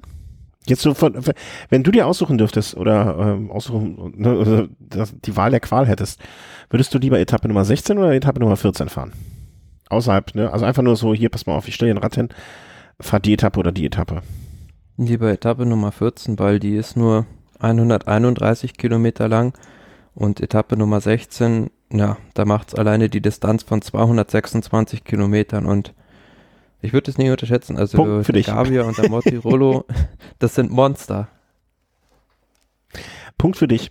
Äh, ich dachte nur gerade, also jetzt mal von der Länge der, der Strecke, da habe ich jetzt überhaupt nicht drauf geachtet. Ne? Ich dachte mir nur so, okay, der Gavia, den kannst du aber zumindestens, der lässt sich einigermaßen rhythmisch fahren. Ne? Also du hast halt einen Anstieg, der abartige. Ja, aber da geht es im Prinzip 40 Kilometer bergauf am Stück. Ja, das äh, kann ich, kann ich, kann und möchte ich gar nicht äh, bestreiten. Ähm, genau genommen, ach, das, der wird ja gar nicht, der wird ja gar nicht komplett an betrachtet, sondern das ist ja immer, ja, also das ist natürlich äh, ein abartiges Ding. Also der, Ja, der, Tag, den- das wird auch der Den, Tag. Mo den Mortirolo hoch und noch die Schlusssteigung. Ja, also dass an dem Tag äh, irgendwie die Sprinter nicht morgens aufstehen und sagen, ach, das wird ein schöner Tag, da sind wir uns, glaube ich, sehr, sehr einig. Ähm, ich, ja, möchte man, äh, möchte man eigentlich keinem Menschen zumuten. Also das möchte einfach, äh, möchte doch nicht mal ein Esel äh, irgendwie die, die Berge, der, der auf dem Terrain ja äh, zu Hause ist. Ähm, und, dann geht's am nächsten Tag eigentlich ja auch nicht unbedingt so weiter, dass man jetzt sagt, okay, am nächsten Tag kannst du dich wenigstens ausruhen, ne? Das wird dann auch nochmal. Nee, nicht so, aber Kilometer. vor allem, weil die Etappe ja auch noch nach einem Ruhetag kommt, ist es ja dann nochmal was ganz Besonderes. Also wir wissen ja, dass viele Fahrer da so ein bisschen Bammel vorhaben, weil die da oft auch Probleme haben. Ja, wenn man aus dem Rhythmus geraten ist, dass man dann nicht wieder richtig reinkommt. Ähm, Etappe 17, ne, auch wieder Bergankunft in Antolz, äh, wird auch kein, kein Zuckerschlecken, sag ich mal. Dann zumindestens Etappe Nummer 18, glaube ich, habe ich das richtig noch im Kopf, ne? Da, Mhm. also ich sag mal so, ich, wenn ich jetzt ein, äh, wenn ich jetzt so ein Helfer wäre, dann hätte ich mir die Etappe 18 nochmal ganz dick und fett in den Kalender gestrichen, einfach um irgendwas zu haben, worauf ich mich freuen kann. Ähm, weil da wird's dann, also ne, es geht tendenziell den ganzen Tag bergab. Ähm, Etappe ich glaube, das 19 wird so ein Tag sein.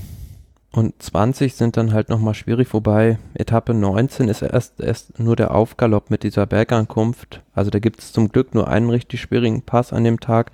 Aber Etappe 20 ist natürlich äh, ein Knaller. Also wie du sagst, 19 Bergankunft und 20 dann, ja, auch so ein Tag, ne? Also, da, wie, wie, soll, wie, wie soll man das, äh, wie soll man das Die letzte? Schlacht. Ähm, ja, das klingt jetzt so kriegerisch, so martialisch, ne? Also, ähm, ja, äh, ja, danach ist entschieden, ne? Also, das ist so, Mm, das ist so die letzte Möglichkeit, das letzte Hintertürchen, was sich jeder da auf dem Schirm, äh, der, das jeder auf dem Schirm hat, der noch nicht im rosa Trikot ist, aber es gerne noch wehren würde. Ja, und du musst ja einen gewissen Ähm. Vorsprung dann auch haben fürs Zeitfahren am letzten Tag. Ja, ja, ne, wenn, wenn du nicht gerade Primoz Roglic bist, ähm, der, äh, der, der da vielleicht noch drauf setzt, aber ich, ich, ich glaube nicht, dass sich irgendeiner ähm, der Fahrer auf das Zeitfahren verlassen kann oder verlassen möchte. Ich glaube, das kannst du nicht, weil das ist, äh, zum einen ist es jetzt mit 17 Kilometern nicht sonderlich lang. Also ich glaube, ein Dumoulin oder ein Roglic, um die jetzt als gute Zeitfahrer und natürlich auch Aspiranten für den Sieg, die werden sich nicht sagen können, ähm, pass auf, ich verlasse mich am Ende äh, hier aufs Zeitfahren, da hole ich mir die nötige Minute oder die nötigen 40 Sekunden. Weil ich glaube, dafür kannst du an den Tagen vorher, sei es Etappe 20, sei es Etappe 14, ne, du kannst an jeder dieser Etappen, kannst du so viel an Zeit verlieren, da kannst du so eingehen, da kannst du so kaputt gehen. Das heißt, im Prinzip kannst du dich nur darauf, also so sehe ich es jedenfalls, oder würde ich als sportlicher Leiter meinen Fahrern ähm, einbläuen. Du kannst dich nicht darauf verlassen, dass du als Zeitfahrer da was rausholen wirst. Das Einzige, was du machen kannst, du kannst darauf hoffen, dass du als guter Zeitfahrer am Ende des Tages vielleicht aufgrund des Zeitfahrens äh, die letzte Entscheidung für dich triffst, ähm, für dich entscheiden kannst. Aber grundsätzlich ähm, musst du das, musst du das Ding auch abschießen können ohne das äh, Zeitfahren. Ja, wenn es im Bereich vom letzten Zeitfahren von, sagen wir mal, 30 Sekunden ist, den du Rückstand hast und du halt Tom Dumoulin oder Primus Roglic bist und vorne ja. ist jetzt beispielsweise Miguel Angre Lopez, dann kannst du sagen, gut, das hole ich auf. Das hat ja Dumoulin schon mal gegen Quintana am letzten Tag geschafft. Aber, aber da darfst du dich, da darfst du dich am, äh, am Tag vorher nicht drauf verlassen. Ne? Weißt du, das ist nichts, was, was. Klar, also da, das immer mal einen Platten haben. Mit dem Feuer, finde ich. Bitte, genau.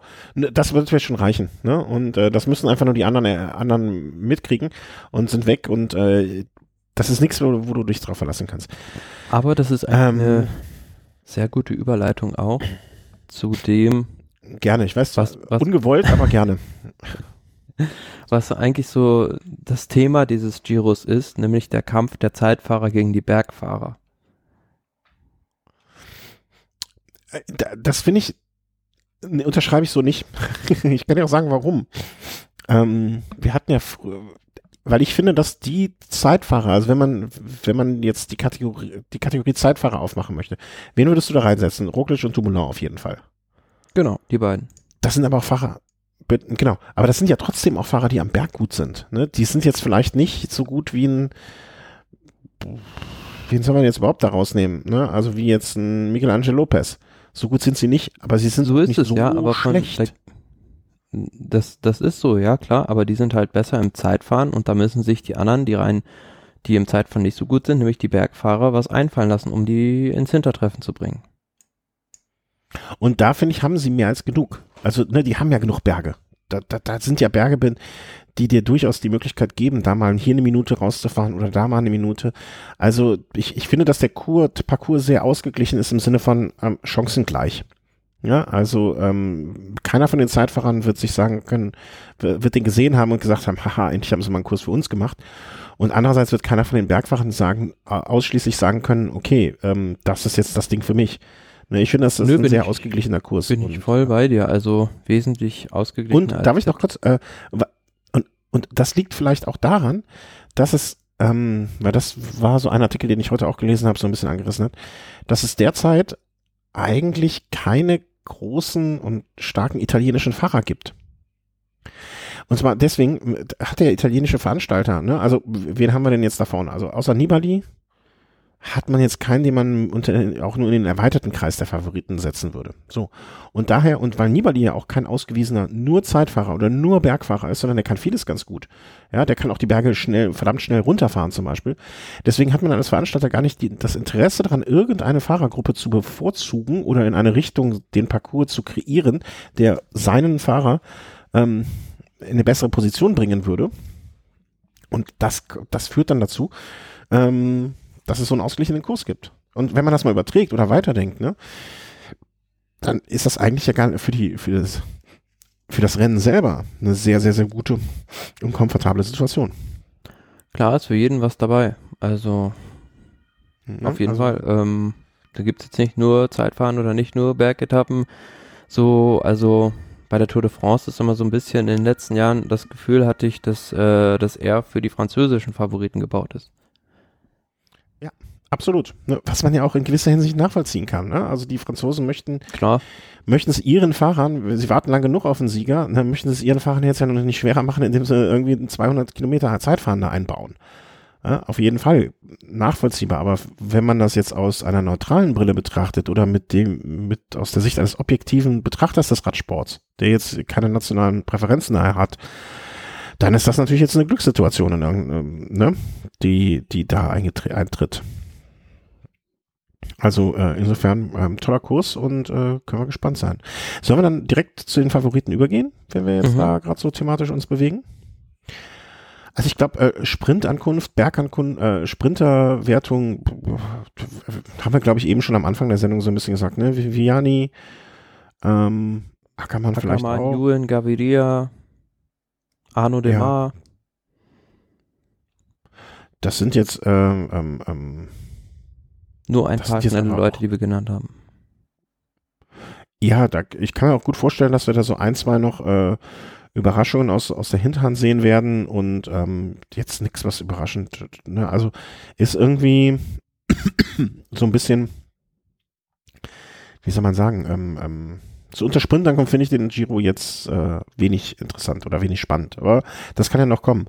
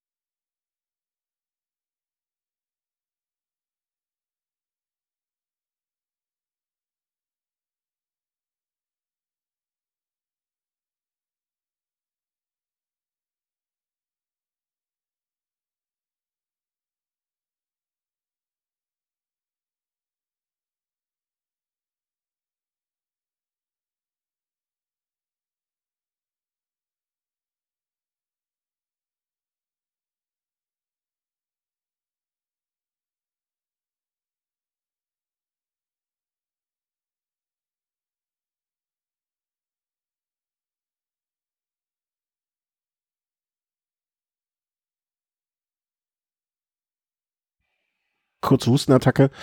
Äh, jetzt wieder da. Ähm, also unter Sprint, äh, unter dem Gesichtspunkt Sprint wird es vielleicht nicht der allerspannendste Giro. Oder zumindest naja, unter den wenigen spannenden Giro, aber irgendwie nichts, wo ich jetzt mein wen, Augenmerk so drauf richten. Wen würde man da noch großartig jetzt haben wollen für die Sprints? Ja, stimmt. Ähm, ein Kittel. Ähm, äh, ja, Kreipel, Kittel, ähm, ja, wir sind ja, ja im letzten Jahr auch nicht äh, im Moment gewesen. Ja, ja. Ja, das stimmt schon. Also da sind ja. schon Viviani und Gaviria ah, ziemlich die Kirsche auf der Torte, würde ich sagen. Ja. Schauen wir aber dann weiter. Bergtrikot.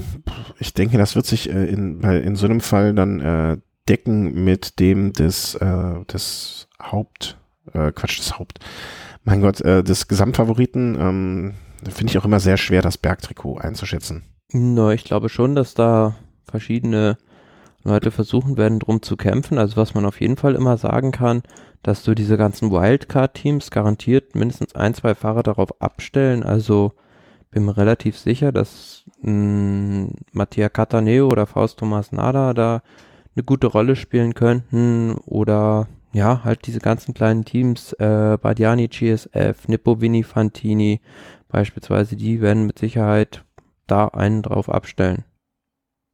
Mhm. Ja, das kann gut sein, äh, um da sozusagen zu legitimieren, ähm, dass sie dabei sind. Ähm, Hauptfavorit. Hm. Also eben schon genannt, äh, Nibali. Würde ich definitiv zu den, also wenn ich jetzt so vier, fünf Fahrer rausgreifen müsste, würde Nibali dazugehören, einfach weil er eine komplette Nation hinter sich stehen hat. Hm, Fabio Aro nicht dabei, sonst irgendwie kein spanischer, äh, spanischer sage ich schon, italienischer Fahrer, der irgendwie so ein Gesamtklassement holen könnte, meiner Meinung nach. Ähm, insofern, äh, Nibali ganz klar einer der Favoriten. Ähm, die angesprochenen Primoz Roglic, Tom Dumoulin, definitiv ähm, ähm, auch da zu sehen. Simon Yates, der in einem Interview gesagt hat, er hat da noch eine Rechnung offen, er will da noch was zu Ende bringen, auch ganz klar. Ähm, wen noch? Ähm, jetzt, äh, wir haben, ich habe es von der Sendung, vor der Sendung durch dich erfahren, mein eigentlicher Favorit äh, Bernal äh, wegen ähm, Schlüsselbeinbruch raus. Nicht dabei. Äh, Valverde auch, habe ich gehört, nicht dabei. Ja. Ähm, auch aufgrund ähm. einer Verletzung, die er sich vor Lüttich-Bastogne-Lüttich zugezogen hat bei einem Sturz. Und ähm, ja, wenn man von Movistar auf der Rechnung haben muss, Mike Landa, der eine hervorragende Mike Form Landa, auch hat, ja. beispielsweise. Und ja gut, die Frage ist jetzt, was macht das Team Ineos? Also alles war abgestützt auf Egan Bernal, dass der den Giro gewinnt und die haben im Prinzip die stärkste Mannschaft für meinen Geschmack mit äh, Enao, Navarez, Sivakov, Tao Geoghegan Hart und vielleicht ist auch noch ein Ivan Ramiro Sosa dabei. Also wenn die am Berg losfahren, da wird es schwierig für die anderen Teams dran zu bleiben. Aber jetzt haben sie keinen, keinen, der jetzt sozusagen oben raussticht als Leader. Klar, könnte ein Pavel Sivakov, der die Tour auf die Alps gewonnen hat, für eine Überraschung sorgen. Aber ich könnte mir auch vorstellen, dass äh, da jetzt hinter den Kulissen ganz nervöse Gespräche stattfinden zwischen dem Team. Ja, das glaube ich aber, das glaube ich aber verdammt. Vielleicht äh, Garen Thomas oder Chris Froome und gefragt wird, ob da nicht vielleicht doch jemand Lust hätte. Meinst du? Ja, also ich würde also nicht ausschließen. Schon, also ich würde es nicht ausschließen, dass äh, aber, äh, einer von den beiden doch noch auf der Startliste auftaucht. Äh, weißt du, wann die Startliste schließt eigentlich? Hast du so eine, äh, also. Ja, in den nächsten zwei, drei Tagen, ne? Du, ich habe dann sowas, keine Ahnung. Ähm, so ist der 102. sehe ich gerade. Also fände ich jetzt, also wenn das so wäre, dass man jetzt, dass auf einmal so ein Thomas oder so ein Flum aus der Kiste springt, ne, dann äh, A, hätte ich wirklich ganz, ganz, ganz schlimme Sorgen, ähm, weil ich erinnere mich, ich glaube, es war sogar der Giro, äh, der mal von jemandem gewonnen wurde, der auch quasi vom Strand weg ähm, verpflichtet wurde. Das war damals der Herr ähm, Contador. Das war doch der Giro, ne? Den er da gewonnen hat, quasi noch mit dem Baguette vom Strand in der Hand. Ähm, und das möchte ich so in der Form quasi, wenn ein unvorbereiteter Fahrer auf einmal äh, da das Ding abschießt, das fände ich nicht schön. Andererseits, wenn man, wenn es wirklich so nach dem Motto passieren würde, ähm, äh, hier hasse Bock, willst du? Und dann sagt ein Fahrer, boah, pff, so richtig vorbereitet habe ich mich nicht, ne? Aber mein Gott, warum denn nicht? Fände ich ein cooler Move. Also und das finde ich, ist, kann man auch, auch wieder so eine Geschichte, die man ähm, so ja, einen, einer sympathisch macht, ne? Also, äh, wenn er dann nicht gewinnt, auch nicht schlimm. Aber wenn so ein Thomas jetzt sich sagen würde, alles klar, machen wir, komm, fahren wir Giro, was soll das? Äh, Fände ich cool. Andererseits ja, kann ich mir auch gut vorstellen, dass die auf jeden Fall eine unheimliche Bereicherung für das Rennen. Na klar, auf, auf jeden Fall. Wobei ich mit den derzeitigen Favoriten auch ganz gut leben kann. Ne? Also äh, wir hätten dann noch Miguel Angel Lopez, den wir auch schon mehrfach angesprochen haben in der Sendung, aber jetzt in dem Kreis noch nicht erwähnt haben. Ähm, ja, und wen und noch? Es, also es war ja schon mal im Gespräch die ganze Zeit, dass Garen Thomas doch bitte laut Brailsford versuchen sollte, dieses Double zu machen wie Froome im letzten Jahr. Und ja, wird mal sehen, ob mhm. der dann da startet. Und ähm, es fällt so ein bisschen mit, also das, die ganze Renntaktik, finde ich, fällt so ein bisschen mit diesem Team Ineos, weil die, wenn du dir die Manpower von denen anguckst, die, die einfach die stärkste Mannschaft, finde ich, haben und ähm, Primus Roglic und Tom Dumoulin, deren Zeitfahrqualitäten in allen Ehren, aber ich finde die jetzt mannschaftlich nicht so stark, also weder Team Sunweb, mhm. wo ein Wilko Keldermann ausfällt, also da sind jetzt nicht so die Superbergfahrer dabei, als auch beim Team Jumbo Visma, sind jetzt auch nicht so die Leute dabei, die da bis auf die letzten fünf Kilometer an einem steilen Anstieg fahren könnten. Nee, aber Dumoulin hat ja auch bewiesen, dass es geht ähm, in der Konstellation, so wie er fährt. Ne? Deswegen ähm, mache ich mir da weniger Gedanken. Ich fände es halt, ähm, ich fände halt auch irgendwie cool vom Team Ineos, wenn die sagen würden, alles klar, wir gehen jetzt auf Tagessiege einfach, ne? Wir, wir, wir, wir haben jetzt unseren Plan, wir wissen, was wir mit Thomas und wir wissen, was wir mit Froome machen wollen im Laufe der Saison noch. Ähm, es war alles auf Bernal ausgerichtet. Die anderen zwei sind jetzt einfach nicht so weit. Ne? Gerard Thomas hat ja auch im Winter gut, gut gespachtelt. Ne? Die, die sind noch nicht so weit. Der Froome sagt ganz klar, nee, also der, der, die Tour geht, steht so über allem dieses Jahr. Auf gar keinen Fall. Ne? Thomas sagt, boah, ich fühle mich auch noch nicht so, lass mal. Und ähm, Spannend wird's dann natürlich dann einfach um Etappenjagd gehen. In äh, Hinblick auf die Tour de France, wenn dann äh, Bernal fit ist und dann haben sie wieder ein Luxusproblem, wenn dann Thomas, Froome und Bernal auf die Lederrolle pochen. könnte ich aber, ne, da muss ich aber sagen an Bernals Stelle, okay, dann ist, ich bin sehr jung, ähm, dann ist das so, dann habe ich jetzt aber auch wirklich einfach in dem Moment Pech gehabt. Äh, ne, der Sturz hat einfach diese Konsequenzen, also dieser Trainingssturz mit Schlüsselbeinbruch. Ich habe noch meine Jahre, äh, wir hatten einfach eine Abmachung vorher und die gilt es jetzt auch einzuhalten. Und also dann, ich, ich, ich halte ihn auch eigentlich so für den, was man mitbekommen hat, für so einen fairen Sportsmann oder so, der sagt, ja, alles klar, habe ich echt, echt Pech gehabt. Einfach, ne? Ja, aber vielleicht und, äh, lässt sich das ja gar nicht vermeiden. Vielleicht ist er ja einfach zu stark für Froome und Thomas. Ja. Aber das werden wir, werden ne? wir dann zu, zu, einem späteren Das werden wir zu gegebener Zeit äh, ausführlich noch sehen. Worauf ich so ein bisschen hinaus ja, wollte, das ist äh, vielleicht, könnte ich mir auch gut eine Allianz vorstellen, wie gesagt, von diesen Bergfahrern gegen die Zeitfahrer, dass dann beispielsweise ein Team Movistar mit einem Team Bahrain Marida, das nicht so super besetzt ist und ähm, ja mit mit Chilton Scott auch zusammenspannt gegen Dumoulin und Roglic. Wäre denkbar, weil Movistar beispielsweise, die sind in den Bergen auch ziemlich gut besetzt mit dem Amador, Landa, Carapaz, der im letzten Jahr schon Zweiter im Kampf um die Nachwuchswertung war. Also den würde ich auch auf dem Schirm haben für die Gesamtwertung. Ja, also, aber du hast vorhin beispielsweise Nibali als Favoriten genannt. Also, ja gut, der ist, war von der Grand Tour noch nie so gut in Form in den letzten Jahren wie vor dieser, aber ich finde, das ist ähnlich wie bei Pringemus Roglic. Ist vielleicht schon ein bisschen zu gut in Form.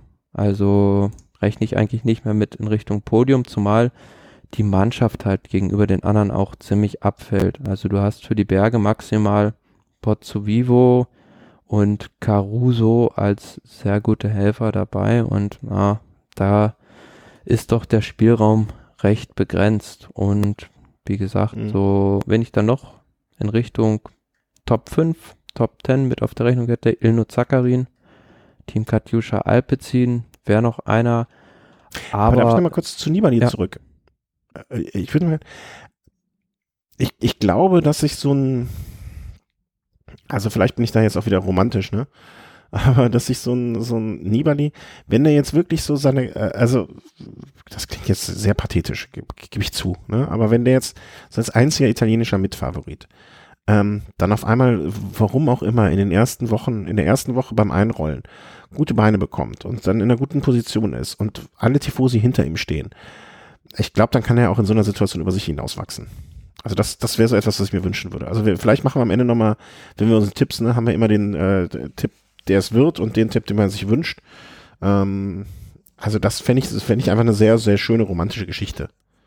Ja, und äh, Klar, ich würde so würd sie mir auch wünschen, aber ähm, ich glaube einfach, also das kommt mir ein bisschen spanisch vor, ist mit dieser super Frühform. Also hm. vielleicht schon ein bisschen, also wenn man sich die Vorbereitung für auch die Grand Tour Siege anguckt, dann war er da noch nicht so gut in Form kurz vor dem Rennen. Aber gibt ja auch das Gegenbeispiel, wie beispielsweise Chris Froome oder Bradley Wiggins, die von der Dauphiné durchgezogen haben bis zum Tourende. Also es geht natürlich auch.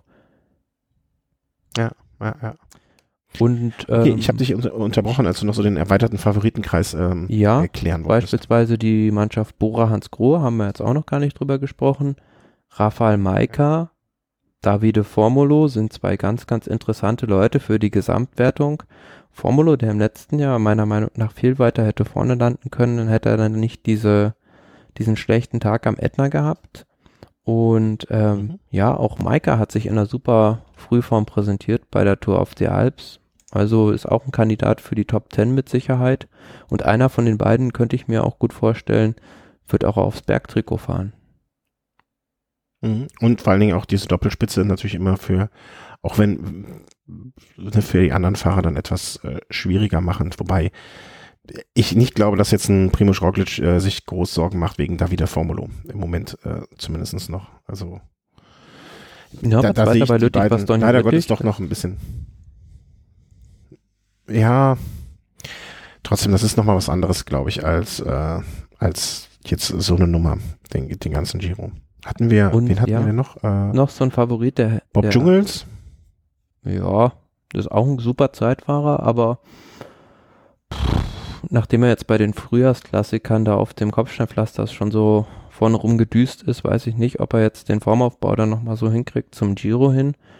Und ähm, ja, aber wie gesagt, ähm, im Prinzip würde ich die Favoriten, wenn ich sie abstufen müsste mit Sternen, würde ich sagen, fünf Sterne Roglic, Dumoulin, Yates, vier Sterne Nibali und Lopez. Mhm. Und so Favorit eigentlich auch, so ein Favorit der Herzen ist eigentlich Mikel Landa. Weil der hat eine super, super ja. Form. Also der hat jetzt gestern, nee, vorgestern war das, bei der Asturien-Rundfahrt alles in Grund und Boden gefahren und ist jetzt auch das Vertragsjahr bei ihm. Das muss man auch immer sehen. Bei einem Fahrer, wenn das Vertragsjahr ja, ja. ist, werden oft die besten Leistungen erbracht und wow. Und Landa hätte es ja auch irgendwo nach, nach dem vielen Trara und Verletzungen und so weiter und so fort. Also der ist ja, der hat es ja nicht immer einfach gehabt, um es, um es mal so rum auszudrücken. Ne? ähm, Wäre jetzt auch ein Fahrer, dem man es durchaus gönnen würde, äh, wenn er mal ähm, mit Sicherheit, mit da, Sicherheit, da ja. in, in so eine Situation kommen würde. Ja, und wo ich gespannt bin, also jetzt, das ist irgendwie auch eine komische Situation, wie wir es schon gesagt haben, beim Team Ineos. Zunächst stand da noch mhm. beispielsweise in Ivan Ramiro Sosa auf der Startliste, auch ein ganz, ganz hoffnungsvolles Nachwuchstalent. Ist jetzt aber auch wieder verschwunden von der Startliste. Also wenn die den noch dabei hätten, würde ich den auch noch als Dark Horse vielleicht nennen. Ja, also äh, wie soll man sagen? Also es ist, also es ist eine ganz große Wundertüte, vieles dabei. Aber dann lass uns doch jetzt mal bei den Favoriten ähm, jetzt mal hier äh, Ross, und, Ross und Reiter nennen, wie man sagt. Ähm, wer ist dein Favorit für den Gesamtsieg? Punkt A. Und wer ist der, dem du am, am ehesten die Daumen drückst? Also mm. Sieger. Äh, ich führe übrigens an dieser Stelle ähm, kurz erwähnt, äh, ich werde es wahrscheinlich noch einlegen, bevor die Folge veröffentlicht wird. Äh, aber wir machen das auch wieder so, dass wir einen Tipp, äh, sozusagen jeder einen Tipp eintragen kann.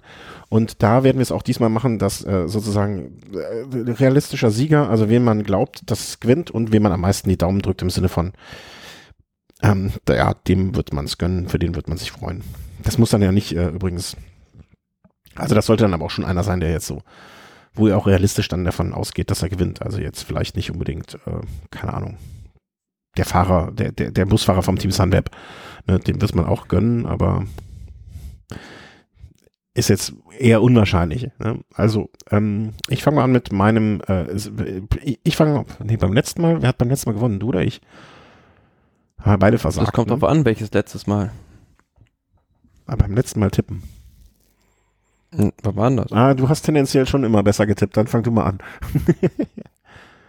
Boah, ich schwanke, also ich würde sagen, Sieger. Ich schwanke auch ent entweder, ich hätte jetzt vor fünf Minuten vielleicht noch sicher gesagt Roglic, aber wenn ich sehe, wie Simon Yates im letzten Jahr gefeuerwerkt hat in den Bergen, würde ich sagen, also Roglic oder Yates Sieger.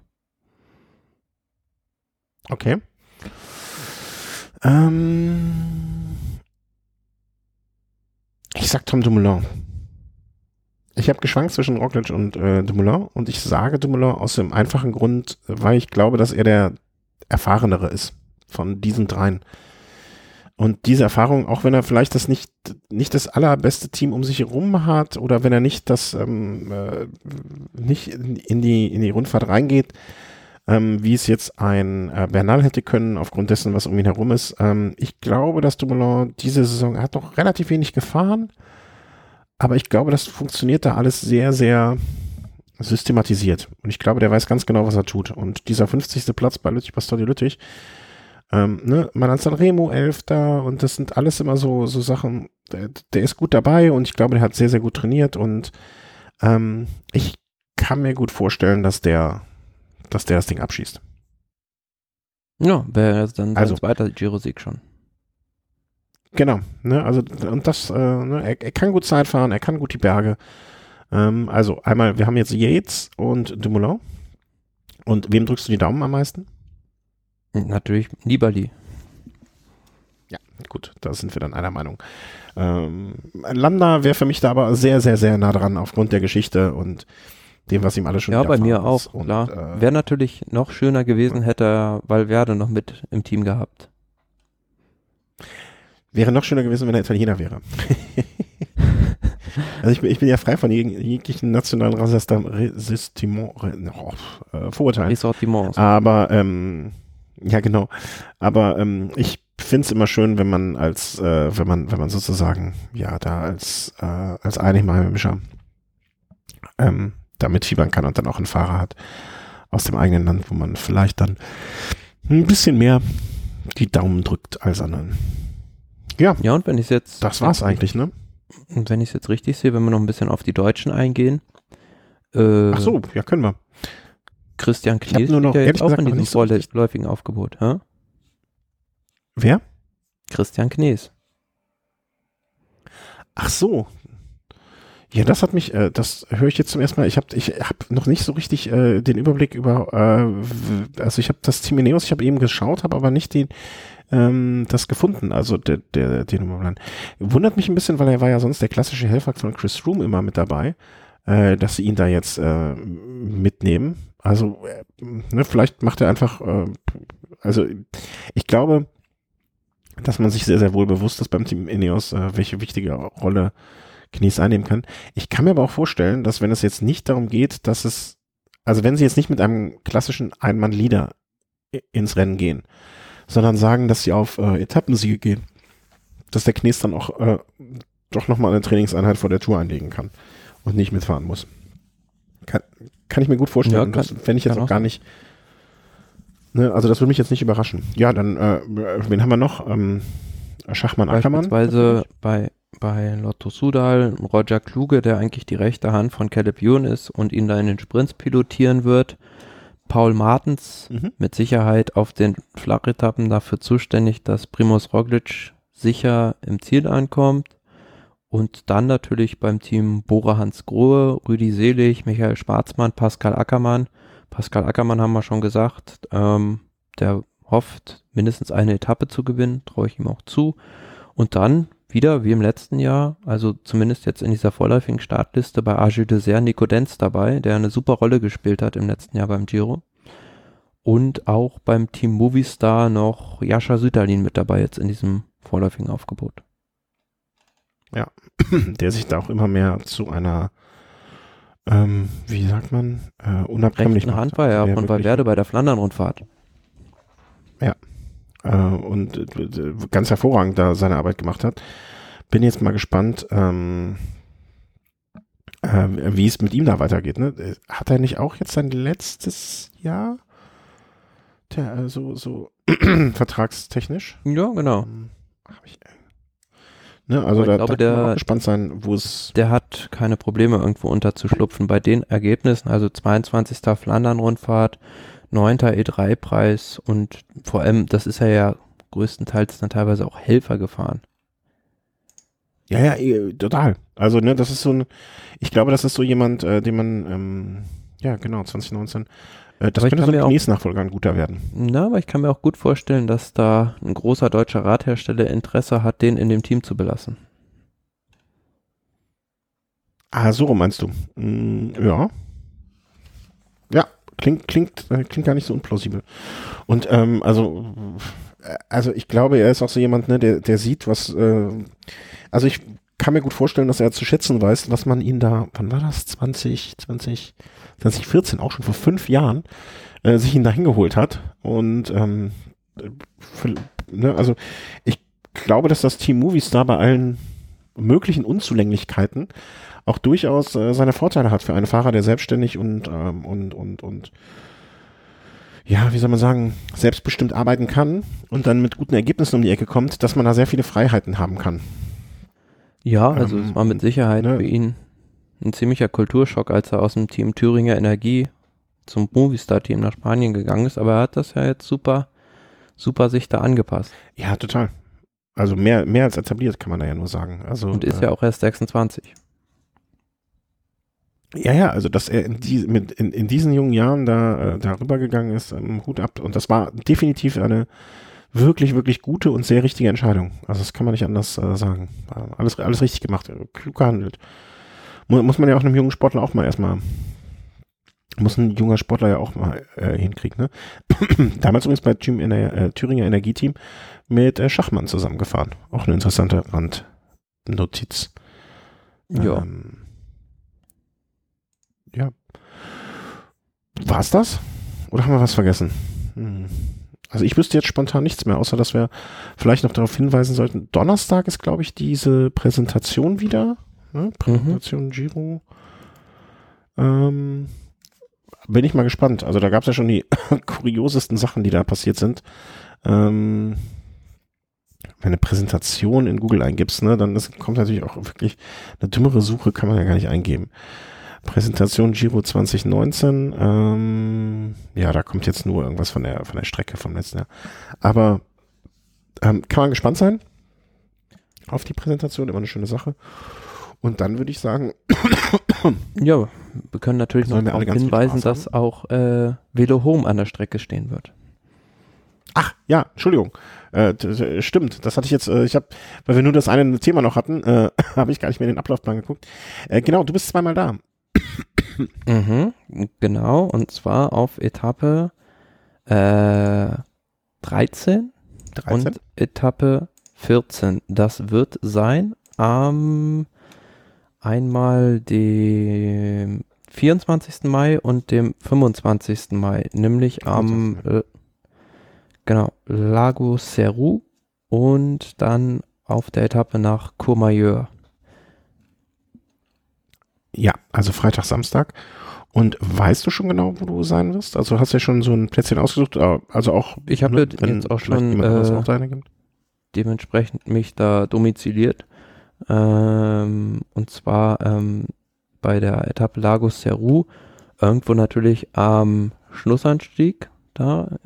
Keine mhm. Ahnung, also muss man gucken, wo man da am besten sich hinstellt, aber ich werde auf jeden Fall diesen Col de Nivole auch selbst dann mal in Angriff nehmen. Und auf der anderen Etappe dann natürlich am Colle San Carlo. Das ist geografisch gesehen, ja, ein Katzensprung eigentlich bis zum Ziel. Genau, und äh, ja, vielleicht. Cool. Mhm. Ja, also wenn jemand, äh, wenn man jemand Lust hat, ich werde mal schauen, ähm, ob ich noch jemanden kenne, der vor Ort sein wird und wird da gegebenenfalls mal einen Kontakt herstellen. ähm, ja, also wie immer, ne? Also du, ich glaube, ähm, eindeutiger oder oder äh, prägnanter kann man ja nicht zum Ausdruck bringen, wie Radsportverrückt du bist, äh, als wenn man mehrere Stunden in einer Hundehütte sitzt, dem Regen trotzend, übertrieben gesagt. Ähm, ich, ich hätte ja ich sogar nicht viel Spaß wünschen, weil ich weiß. Einen Platz im Auto frei. Ja? Ja, ich habe jetzt ah, extra okay. ein Auto Also wenn jemand aus der Gegend Aha, aha, aha. Also wenn jemand aus der Gegend München, oh, äh, ich hoffe, dass du, hast du genug Platz für das Fahrrad dann? Ja, also ist auf jeden Fall ein Kombi. Ah, okay, ja dann. Ja, ich hatte mal das Problem, dass ich ein Auto gemietet habe äh, mit dem Fahrrad, äh, um mit dem Fahrrad zur RTF zu fahren, zu einer RTF zu fahren, die ein bisschen weiter weg war. Oh. Und ähm, der Autovermieter mir dann ganz fröhlich sagte, oh, ich habe eine Überraschung für Sie, Sie haben ein Cabrio. Und ich so, okay. Und das war dann so ein Fiat 500 Cabrio. Nö, also das ist schon und vertraglich das war verankert. ja, das war bei mir ein bisschen, äh, bisschen schwierig, dann das äh, Fahrrad da rein zu brezeln. Äh, hat geklappt sogar, ne, mit äh, Verdeck auf und dann von oben rein tun. Ähm, aber ja, okay, wenn du ein Cabrio hast, dann brauchst du ja keine, äh, Quatsch, ein Cabrio, ein Kombi hast, ähm, dann brauchst du ja keine Sorgen machen. Also, ja, also wenn einer aus der Umgebung, ich sag mal so im weitesten Kreis München ähm, oder auf der Strecke von München nach Italien ähm, noch mitfahren möchte, äh, sich ähm, zumindestens äh, in Radsportwissen, ähm, also du, du wirst noch einige Geschichten erzählen können da, also äh, Fachsimpelei erwünscht, genau, Fachsimpler ausdrücklich erwünscht, ähm, dann meldet euch gerne. dann ähm, wird das mit Sicherheit funktionieren und ein großer Spaß. Und du bleibst dann aber auch den, die Nacht über von Freitag auf Samstag, da hast du ja irgendwie ein Hotel gebucht oder so. Genau, von Freitag auf Samstag. In der Umgebung. Ähm, nee, von Donnerstag auf Freitag fahre ich ja hin und dann übernachte ich da und dann bin ich dann bei der ersten Etappe sozusagen und dann nochmal eine Nacht da, um zur zweiten Etappe zu kommen und abends dann wieder zurück. Ah, okay. Ne, dann habt ihr jetzt auch schon mal die Eckdaten. Also Abfahrt wäre Donnerstag im Laufe des Tages und mhm. dann Zurückankunft am Samstag. Ähm. Ebenso am späteren Abend, denke ich mal. Ach, bin ich, bin ich zwar auch im Urlaub, aber bin ich auch ein bisschen neidisch. Ähm, das wird mit Sicherheit ein großer Spaß. Na, da hast du vielleicht äh, das bessere Wetter auf deiner Seite. Das weiß ich nicht genau. Also in Süd, also wir, wir werden ja den Urlaub ähm, in äh, Südfrankreich verbringen. Ja, also tendenziell kann ich mir schon vorstellen, dass es insgesamt äh, hoffentlich ganz okay sein wird, da unten in der Camargue. Aber ähm, ja, wir werden dann auch nochmal einen Tag runterfahren. Habe ich heute dankenswerter, dankenswerterweise von einem Hörer noch Tipps bekommen. Ähm, machen wir mal einen Tagesausflug äh, noch nach Spanien runter. Und, ähm, oder nach Katalonien, um genau zu sein. Aber gucken, das wird auch ganz nett. Aber ja, vielleicht, vielleicht nehme ich ja doch das kleine Mikro mit, dass wir so ein bisschen was aufnehmen können. Oder ansonsten den Chris, wir werden da mal gucken. Es wird leider nicht dann die gleiche äh, Taktung geben können, äh, wie wir es letztes Jahr beim Giro und Tour und Vuelta hatten. Das ist dieses Jahr unseren Urlauben geschuldet, aber ich denke, da habt ihr Verständnis für. Und äh, wir werden es so gut es geht begleiten können im Sinne dessen, dass wir, wie wir die Zeit dafür finden. Und ähm, ja, jetzt bleibt es nur dabei, dass ich euch ganz viel Spaß zum Start des ähm, Giros wünsche, dass wir uns am 16. wiederhören.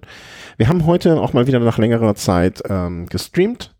Das möchte ich jetzt eigentlich in Zukunft auch wieder öfter einführen. Ähm, Das heißt, wenn ihr jetzt äh, hier hört und denkt, ach, das, äh, also äh, ihr müsst wissen, so ein Stream ist immer ein ganz kleines bisschen anders noch als die Sendung. Wir schneiden ja schon ab und zu hier mal ein bisschen was raus, meistens unschöne Stellen.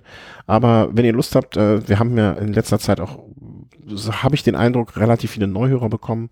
Ne? Also wenn ihr euch äh, da ähm, mal live mithören möchtet, das ist überhaupt gar kein Problem. Es gibt einen Chat, wo ihr euch beteiligen könnt äh, in der Sendung, ähm, also quasi noch direkt Einfluss äh, haben könnt, wenn ihr möchtet. Und ähm, der Link zum Stream wird in der Regel so kurz vor der Sendung via Twitter und via ähm, äh, Facebook rumgereicht. Könnt ihr euch aber auch so ansonsten relativ einfach merken. stream.studio-link.de und dann slash Welle Home Podcast. Ähm, ansonsten einfach nochmal melden und äh, in den Kommentar schreiben, könnt ihr mir den Link schicken, dann schicke ich euch den auch gerne zu. Könnt dann in den ähm, wie heißt das nochmal hier, in den Favoriten speichern und dann ist das gut. Und dann bleibt es am Ende nur noch einmal Danke zu sagen an alle Menschen, die uns unterstützt haben, sei es jetzt durch eine Spende, durch den Kauf äh, über eine Amazon, äh, über die Amazon-Seite, ähm, über PayPal, Überweisung, Patreon und alles, was es da so gibt. Vielen, vielen, vielen, vielen Dank für alle eure Spenden, die uns das ermöglichen hier und ähm, ja, danke. Mehr braucht man, glaube ich, und kann man auch gar nicht sagen. Wir sind immer wieder beeindruckt davon. Und wünschen euch einen schönen Giro. Tschüss. Tschüss.